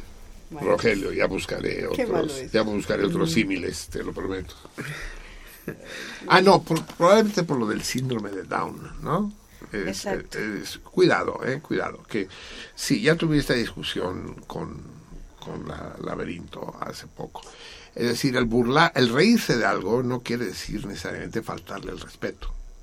En primer lugar, yo me río de mí mismo, por ejemplo, y me río a cada rato, no sé si lo habrán percibido, pues, y me río de mis amigos y de la gente que quiero, y me río de los mexicanos, y me río de los catalanes, y, y hago chistes anticubanos y contra Fidel.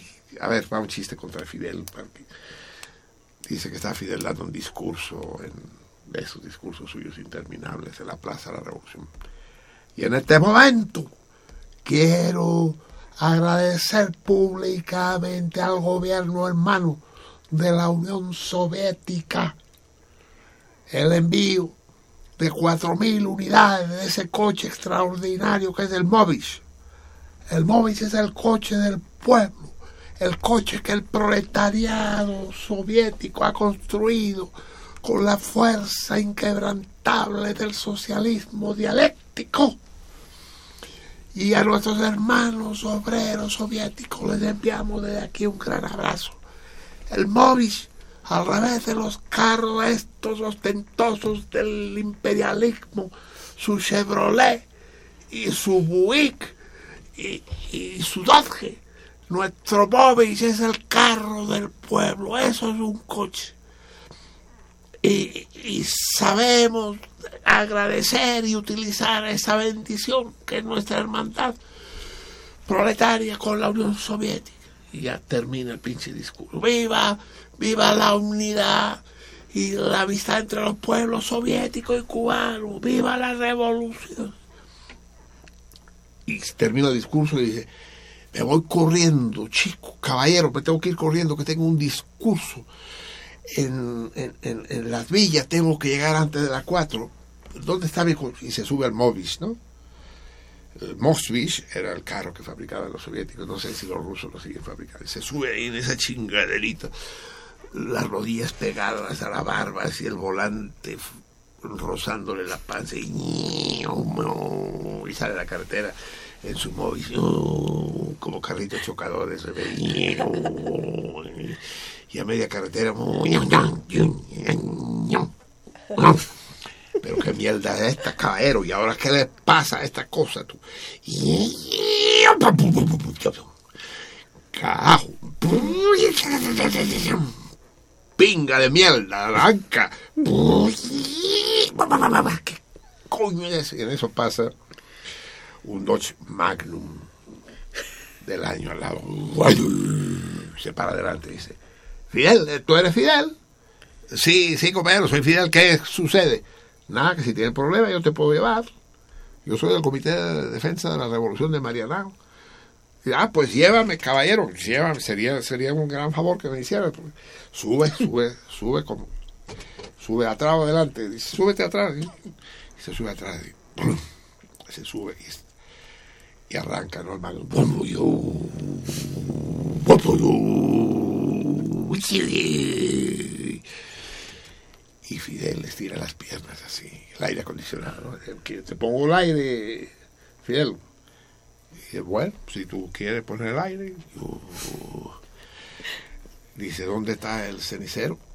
Dice, aquí, a, tu izquierda, abajo, entre los dos, así, está el cenicero. ¿Te importa si enciende un puro? No, no, para nada, Fidel. Tú, enciende el puro. De pasar ¿no? las palmeras al, a 140 a la hora.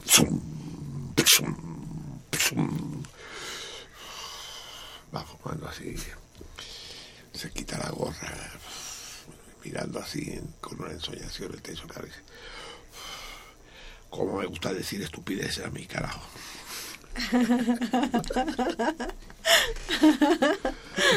Estuvimos averiguando en el programa cómo chingados decir estupidez en argot cubano, pero no lo encontramos.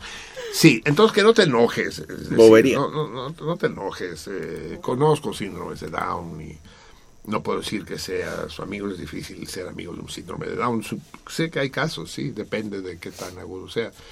Pero conozco gente que tiene, tiene esa responsabilidad, pues, ese- esa dura responsabilidad de querer y convivir con, personas que sufren tal afección. Más que convivir, querer. querer. Hay, hay un caso, un caso formidable de eh, eh, una pareja de viejos catalanes. Viejos, yo los consideré viejos cuando los conocí hace 40 años. Una pareja de 60 años adoptó un niño en Barcelona. No, no en Barcelona, no. En Gallifa, una- un pueblo del centro de Cataluña. Adoptaron un bebé y, el bebé salió defectuoso. No sé si autista o, bueno, algún trastorno grave. Y ellos tenían el derecho de devolverlo. Se admiten devoluciones en, en los hospicios, en los, los hogares infantiles, en esos casos pero decidieron no devolverlo. Lo consideraron poco ético y además aprendieron a querer al niño. Yo cuando lo conocí, el niño ya tenía 12 años. Y era un niño que estaba mal, pues, que se movía, sí caminaba, pero con dificultad y hablaba mal. Y el amor de esos dos viejos, pues, por el, por el niño era muy notable. Eran cristianos, lo conocí en casa de un cura amigo pero digamos que ese sería el lado luminoso del cristianismo, ¿no? El lado luminoso del-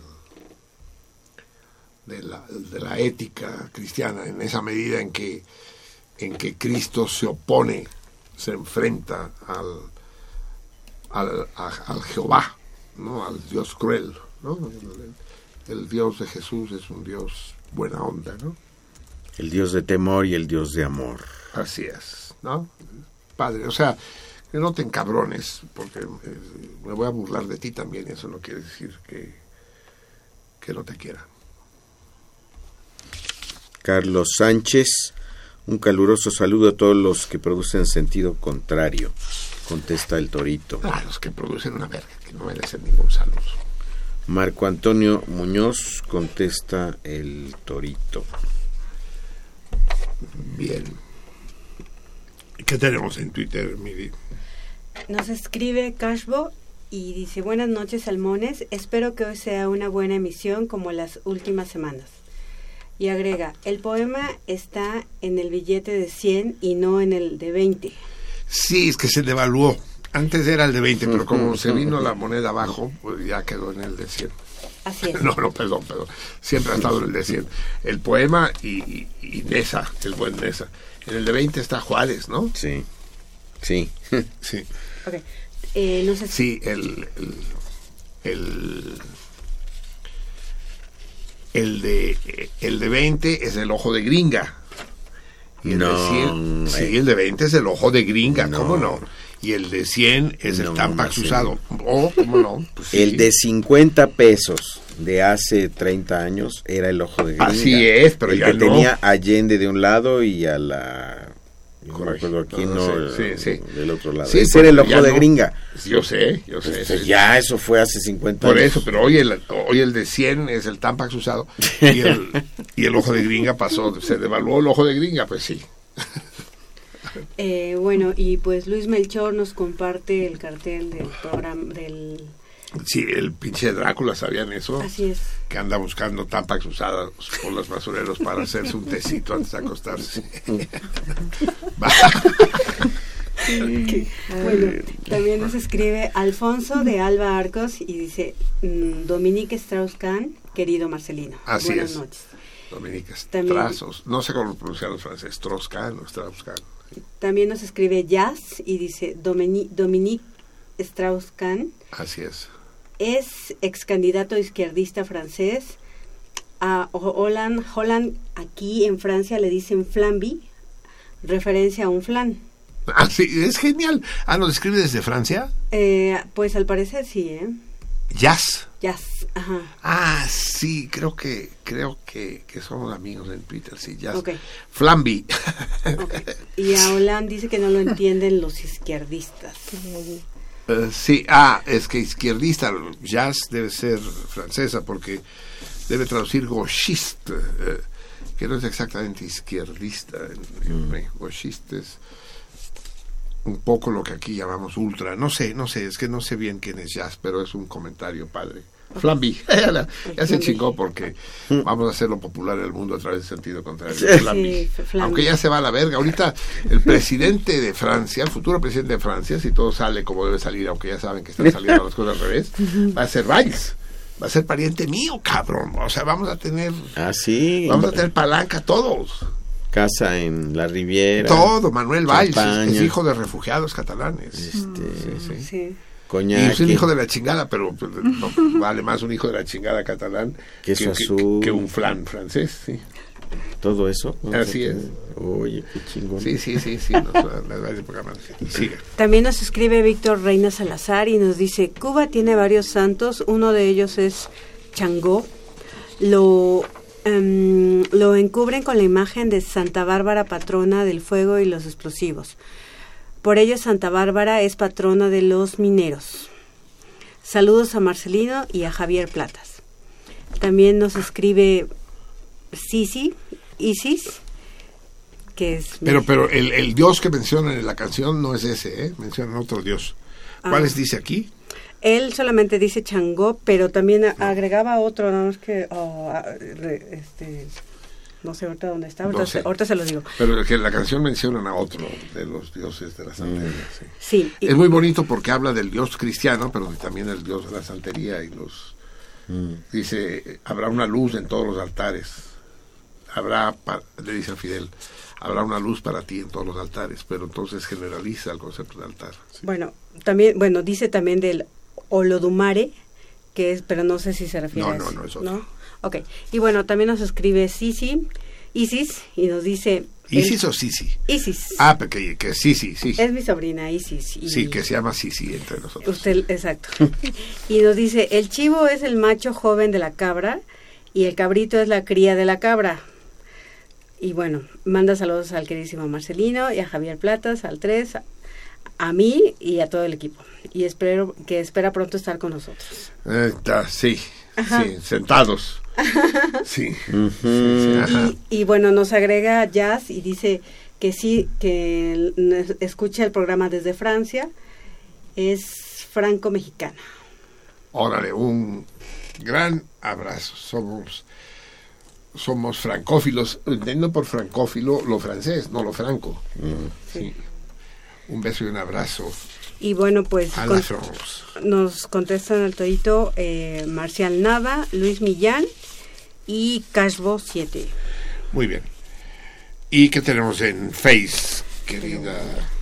En Facebook, eh, Eduardo Ortiz dice un dato curioso a propósito de algo que dijo el capsulista. No solamente los mexicanos se plantearon independizar, acaso anexar, ya lo sabremos, a Cuba. También Bolívar y Sucre lo plantearon desde la Gran Colombia. Claro, el, el- este, es- este, este delirio, Perdón. este delirio de concebir al continente como una sola patria, la tuvieron no solo los gringos, ¿no? Con su doctrina Monroe y demás, sino también Bolívar sobre todo. De hecho, pues por eso toda Sudamérica tiene las huellas bolivarianas y Bolivia se llama Bolivia y está en la otra punta de- del continente, sí. Carlos López López eh, dice, no había podido escuchar el programa porque el internet estaba pésimo. Como no ha llegado mi carta, mándale un saludo a Carlos Daniel Aguilar Santiago, un radio escucha de 13 años que aunque no puede escuchar el programa porque tiene que ir a la escuela, siempre se pregunta por, eh, perdón, siempre pregunta por ustedes y escucha la grabación cuando la puedo descargar. Esperemos que la puedas descargar. ¿Cómo se llama nuestro joven salmón? Carlos Daniel Aguilar Santiago. Carlos Daniel Aguilar Santiago. qué nombre más complicado, Carlos Daniel Aguilar Santiago. Un abrazo para ti, cabrón, y todavía te puedo dar un beso.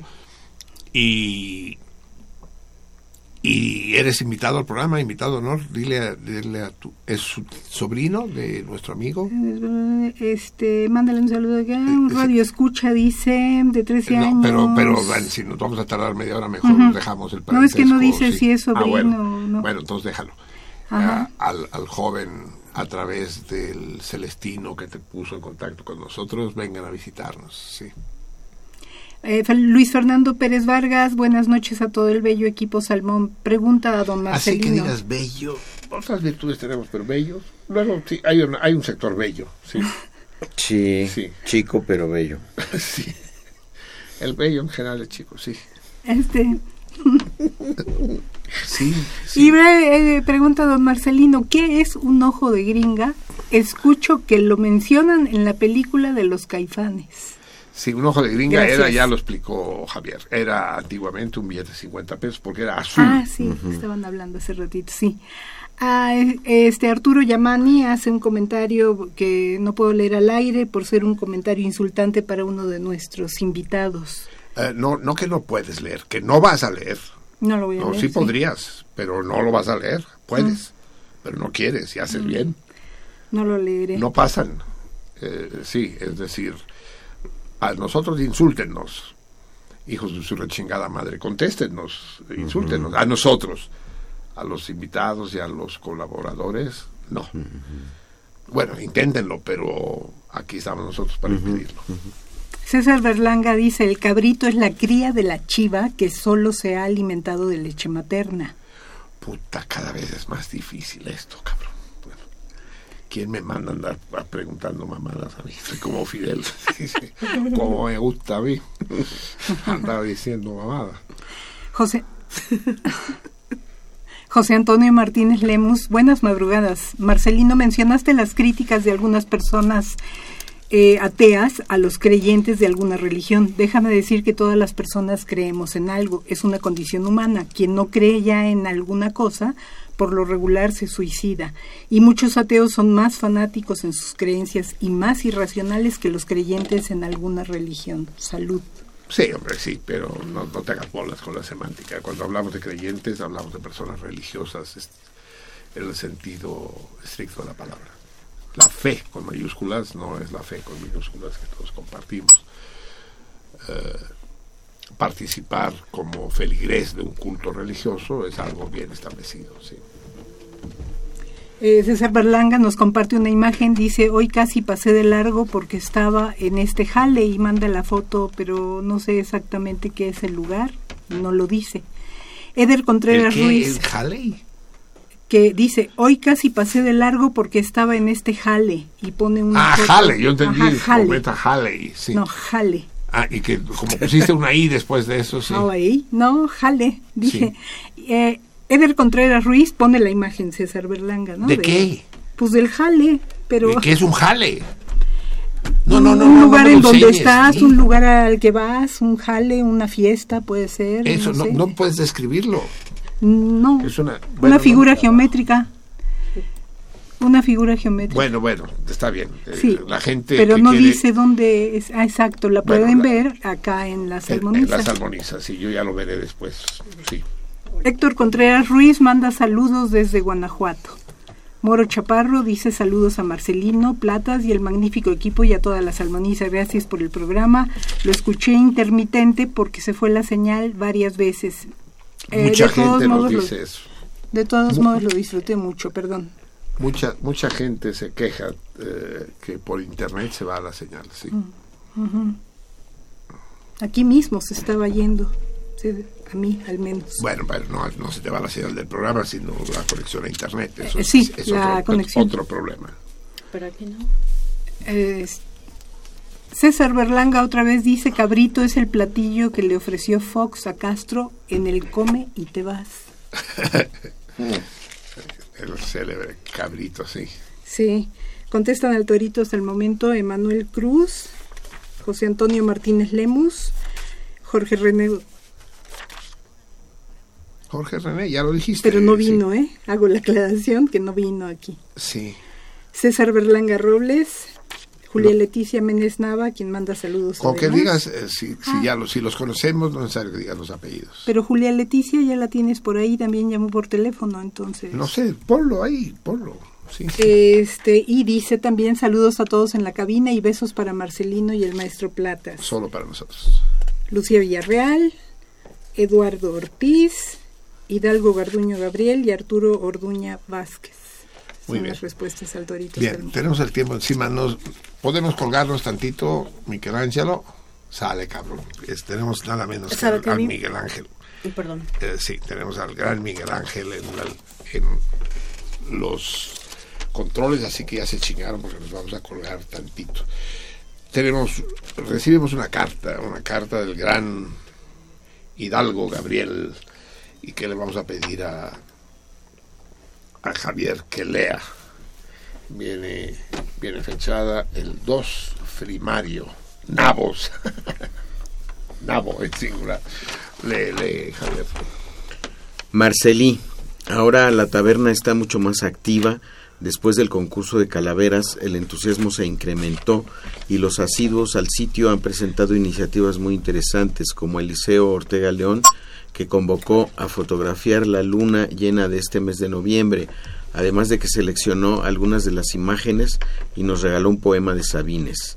Del mismo modo, la chamán del grupo, Julia Leticia Menes Nava, nahuatlato y conocedora del tema de las culturas nativas, ha compartido la leyenda de la mulata de Córdoba que muchos hemos escuchado nombrar, pero cuya memoria quizá habíamos olvidado.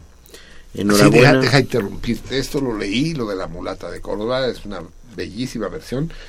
Y sí, deberemos, deberemos leerla en el programa, por supuesto. Enhorabuena por tan variados e interesantes temas que aportan contenido valioso a este sitio común que es la taberna de sentido contrario. Finalmente contesto el torito mensual. Y bueno, pues lo voy a leer porque ya pasó. La versión del bolero de Ravel que se presentó parece ser que no es interpretada por una orquesta. Se escucha como si fuese un sintetizador muy al estilo de como lo hace el excelente Jorge René González o Adriana Martínez. Sin más que agregar, envío un caluroso saludo a todo el equipo de Sentido Contrario. Atentamente, Gabriel Hidalgo Garduño. Muy bien, querido. queri- Querido Hidalgo. No, sí era una orquesta. Lo que pasa es que una grabación muy antigua. Y. Pero es que me están diciendo demasiadas cosas al mismo tiempo. A ver, dime lo que me tienes que decir. Sí, así es. Eh, no, sí, sí es una orquesta. Es, es, es la orquesta de la MOE, la célebre orquesta. No sé si exista todavía. No, no sé Pero fue muy célebre hasta los años 60. Sí. sí.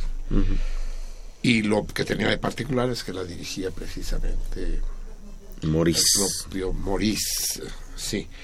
Pero sí, a lo mejor se escuchaba un poco raro. Y sí, sí es realmente muy notable, ya lo he dicho mil veces, la taberna es un, un- un sitio formidable y es, eh, es, un, es un sitio que hay que defender a capa y espada y está padrísimo. Yo la menciono poco porque no quisiera que se mezclaran, pero pero una cierta mezcla es no solo es eh, inevitable sino deseable por, por supuesto.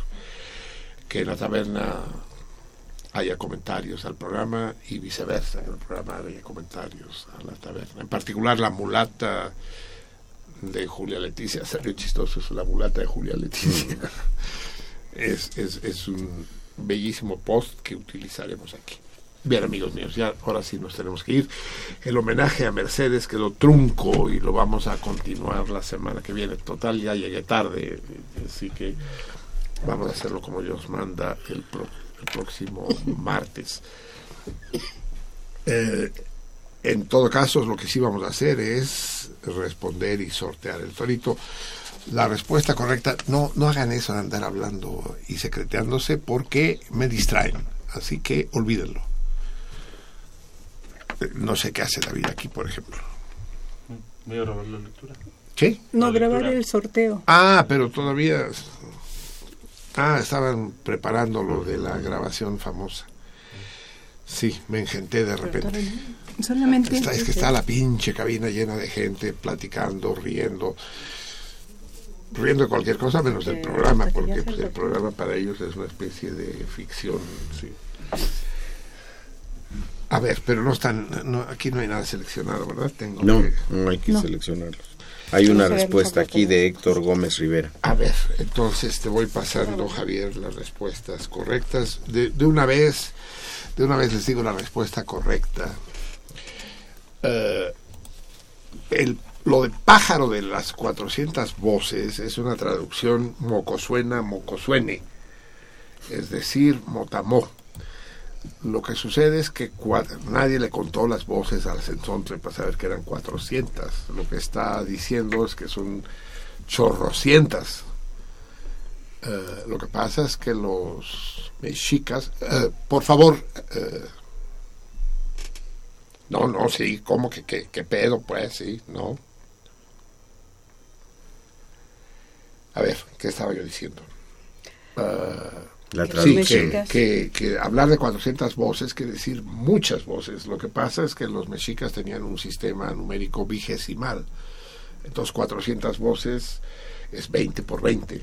Es equivalente eh, a lo que diríamos en nuestro sistema métrico decimal, 100 o 1000 voces. De hecho, la traducción natural sería eh, pájaro de las mil voces, es decir, de las aquellos que contestaron 100 o 1000 o innumerables incluso los daremos los daremos por correcto. Aquellos en cambio que dijeron que es una que es un pleonasmo puesto que sensontle ya ya quiere decir pájaro de las mil voces, porque eso quiere decir sensontle, literalmente de las 400 voces, sensor, 400. Casi, casi 100, ¿se dan cuenta? La, la- que ese- esa cuestión que la etimología cabrona que, que juega malas pasadas, ¿no? ¿Por qué, por qué se, por qué en México los, los mexicas decían papalotla, las mariposas, como, como papillon en, en francés o en catalán o en latín, pues, papillona, o el teo para referirse a Dios. Y aquí zen, zen en el sentido de, del ciento, de la unidad. En este caso, 400. Curioso. Pero esa es la respuesta correcta. ¿eh? La traducción es innumerables o mil o cien. Y, y al, y al decir sensontle, pájaro de las 400 voces, eh, no es un pilonasmo, sino que está explicando al, al lector en español qué quiere decir sensontle. Sensontle, pájaro de las 400 voces. Ni modo que sustituyan sensontle, que es una palabra aglutinante, el náhuatl como el alemán es una lengua aglutinante, o como el inglés. Entonces, por ahí no hay problema. Y sin embargo, sí es, es muy interesante. Lo dice Praxedis y lo dicen otros. Pero, pero contestan correctamente, pues, en este sentido, eh, el Hidalgo Gabriel. Es que esto es- que es imposible, por el amor de Dios. Yo cómo voy a saber, tengo que leer todo esto para saber dónde está la respuesta al torito. No friegue, no, hombre, es imposible. Hay que separar la respuesta porque si no... A ver, te la busco. eh, sí, esto está correcto, sí. Ah, Es correcto. Esto es correcto. Esto es correcto.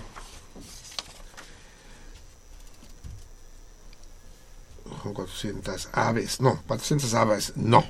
No. Es, sí, más de uno dice que son 400 aves. Y no, no es así, no.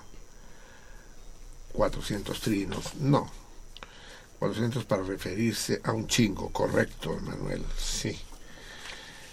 Qué pinches, pinche cardumen más afilado, cabrón. Eh, aquí simplemente nos dicen, Arturo Orduña nos dice el, el verso, pero no dice, yo hablo su canto. Ah, suprime lo de las 400 voces, sí. Porque en el- la traducción original, como también lo dijo el que nos mandó la versión en náhuatl, solo que no me atreveré a leerla porque no sé pronunciar el náhuatl. ¿Quién es? Cashbo. Cashbo. Sí, dice que la versión original no dice eso de pájaro de las 400 voces, es sensotle. Eso de pájaro de 400 voces lo añadió el traductor para explicar qué quiere decir sensotle. Pero tenía que haber dicho pájaro de las mil voces o de las innumerables voces. Luis Millán contesta correctamente. Marcial Nava dice, amo el canto del sensontle. sensontle. Muy bien. Eh, pájaro de las 400. Sí, los que dicen que es un, que es un pleonasmo están en lo correcto, pero no están, no, no están contestando bien al torito. Era necesario decir lo que quiere decir sensontle. El canto de las mil voces, correcto, Jesús Cano. Praxedis habla otra vez del pleonasmo, sí. Y, y Julia Leticia contesta bien al decir incontables. Eh, no sé si ya son todas o se me quedó alguna por ahí pendiente. ¿Ya son todos? No, hay, no hay más toritos aquí, a ver. No, 400, no, no hay más toritos perdidos encima de la mesa, ya, los, ya nos armamos un desmadre. Vamos a tener, es tardísimo, vamos a tener que renunciar a la lectura de hoy. ¿Verdad, Javier? Ya no hay, no hay cómo. Se nos echó, como siempre, el encimoso del tiempo. Pero hacemos el... Y, pero sí, tenemos que hacer el, el sorteo y ya vamos a despedir el programa. Pues recuerden que la respuesta correcta que vamos a dar es a aquellos que dijeron pájaro de las 100, de las mil, pero tienes que leer los nombres de los Ah. Son los que dijeron 100 o 1000, innumerables, incontables, un chingo. Cualquiera de esas respuestas es correcta y esa era la traducción correcta. ¿Quiénes contestaron bien? Julia Leticia Méndez Nava, Jesús Cano, Luis Millán, Emanuel Cruz, Eduardo Ortiz, Hidalgo Garduño Gabriel, César Berlanga, Julia Leticia Méndez Nava y Lucía Villarreal. Está duplicada, entonces la voy a sacar una. Hay dos de Lucía Méndez. De Julia Leticia. O sea, ya serían como 800 voces, lo cual anula, por supuesto, su respuesta. Sí, entonces las... Sí, entonces vamos a hacer que sea, esta vez que sea la mi vida que escoja al, al ganador. Ya los barajaste, no, es Ya. que están ¿Ya en el orden que lo leíste, ¿no? No, ya las revolví. Ah, sí, Yo sí. pero así como, como taúd. Eso es. Muy bien. No, ya están, ya están. Va. Entonces el ganador que se, que, que se beneficiará, que se deleitará con la comida o cena en peces es... Julia Leticia Méndez Nava. Oh, justo hablábamos de ella, hablamos de ella por lo de la mulata y hablamos de ella porque contestó dos veces, pero sin embargo creo que quedó firmado, quitamos una, y de todos modos salió ganando. Y además acababa de ganar la picardía mexicana, ¿no? Sí. Sí, para que, Sí. vea, para que vean ustedes el azar, qué cabrón es. Sí. Muy bien, amigos míos. Espero que no se me haya quedado ninguna respuesta correcta porque esto fue un poco desordenado al final. Correr es un...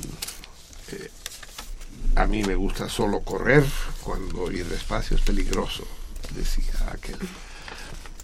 Eh, nos vamos, amigos míos.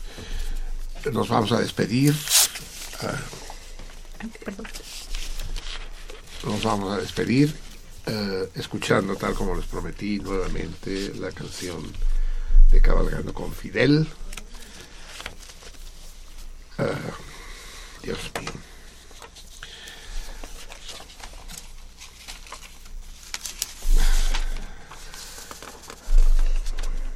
A ver, me, me da los datos, mi vida, De. Raúl Torres. Raúl Torres. mira. Raúl Torres, pero que no hay más datos, ¿verdad? No. No. Bueno, sí, sí hay muchos más, pero, Pero no los tenemos dejamos ahora. ahí. Así es. Eh, ¿Alguno de ustedes conocía música de Raúl Torres? No. Es un músico conocido. Debe serlo porque no es una canción de un principiante esta, ¿no? La hermosísima, la emocionante, la conmovedora eh, canción funeraria, cabalgando con Fidel, despide el programa de hoy. Amigos míos, una noche plácida y una semana estimulante. Un abrazo de toda la banda de producción del programa para todo el cardumen. Uno por uno y todos al mismo tiempo. Nos vemos en poco menos de siete días.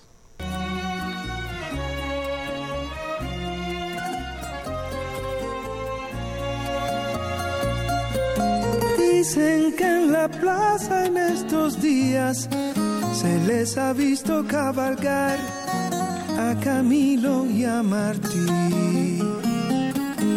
Y delante de la caravana, lentamente sin jinete, un caballo para ti. Vuelven las heridas que nos sanan de los hombres y mujeres que no te dejaremos ir. Hoy el corazón nos late afuera y tu pueblo, aunque le duela, no te quiere despedir. Hombre, los agradecidos te acompañan. Como anhelaremos tus hazañas. Ni la muerte cree que se apoderó de ti. Hombre,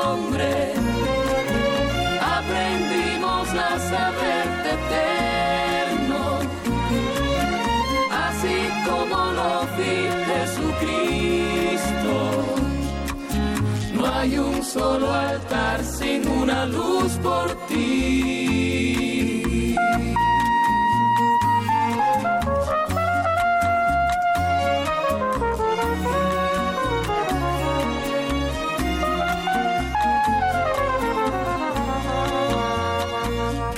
Hoy no quiero decirte comandante, ni barbudo ni gigante, todo lo que sé de ti.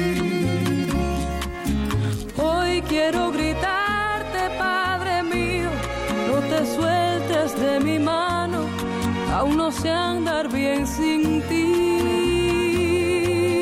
Hombre, los agradecidos te acompañan. Como anhelaremos tus hazañas. Ni la muerte cree que se apoderó de ti.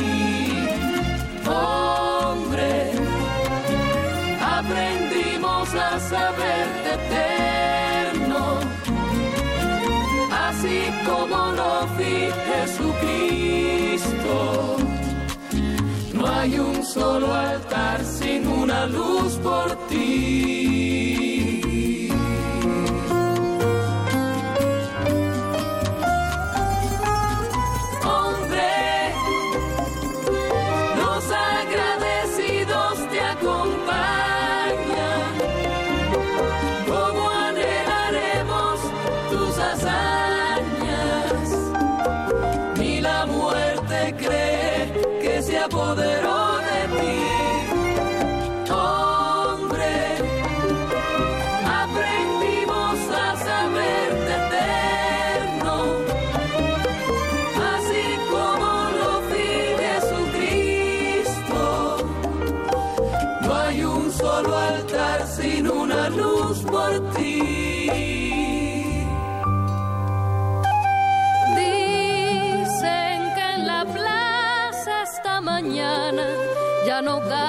Más corceles llegando de otro confín.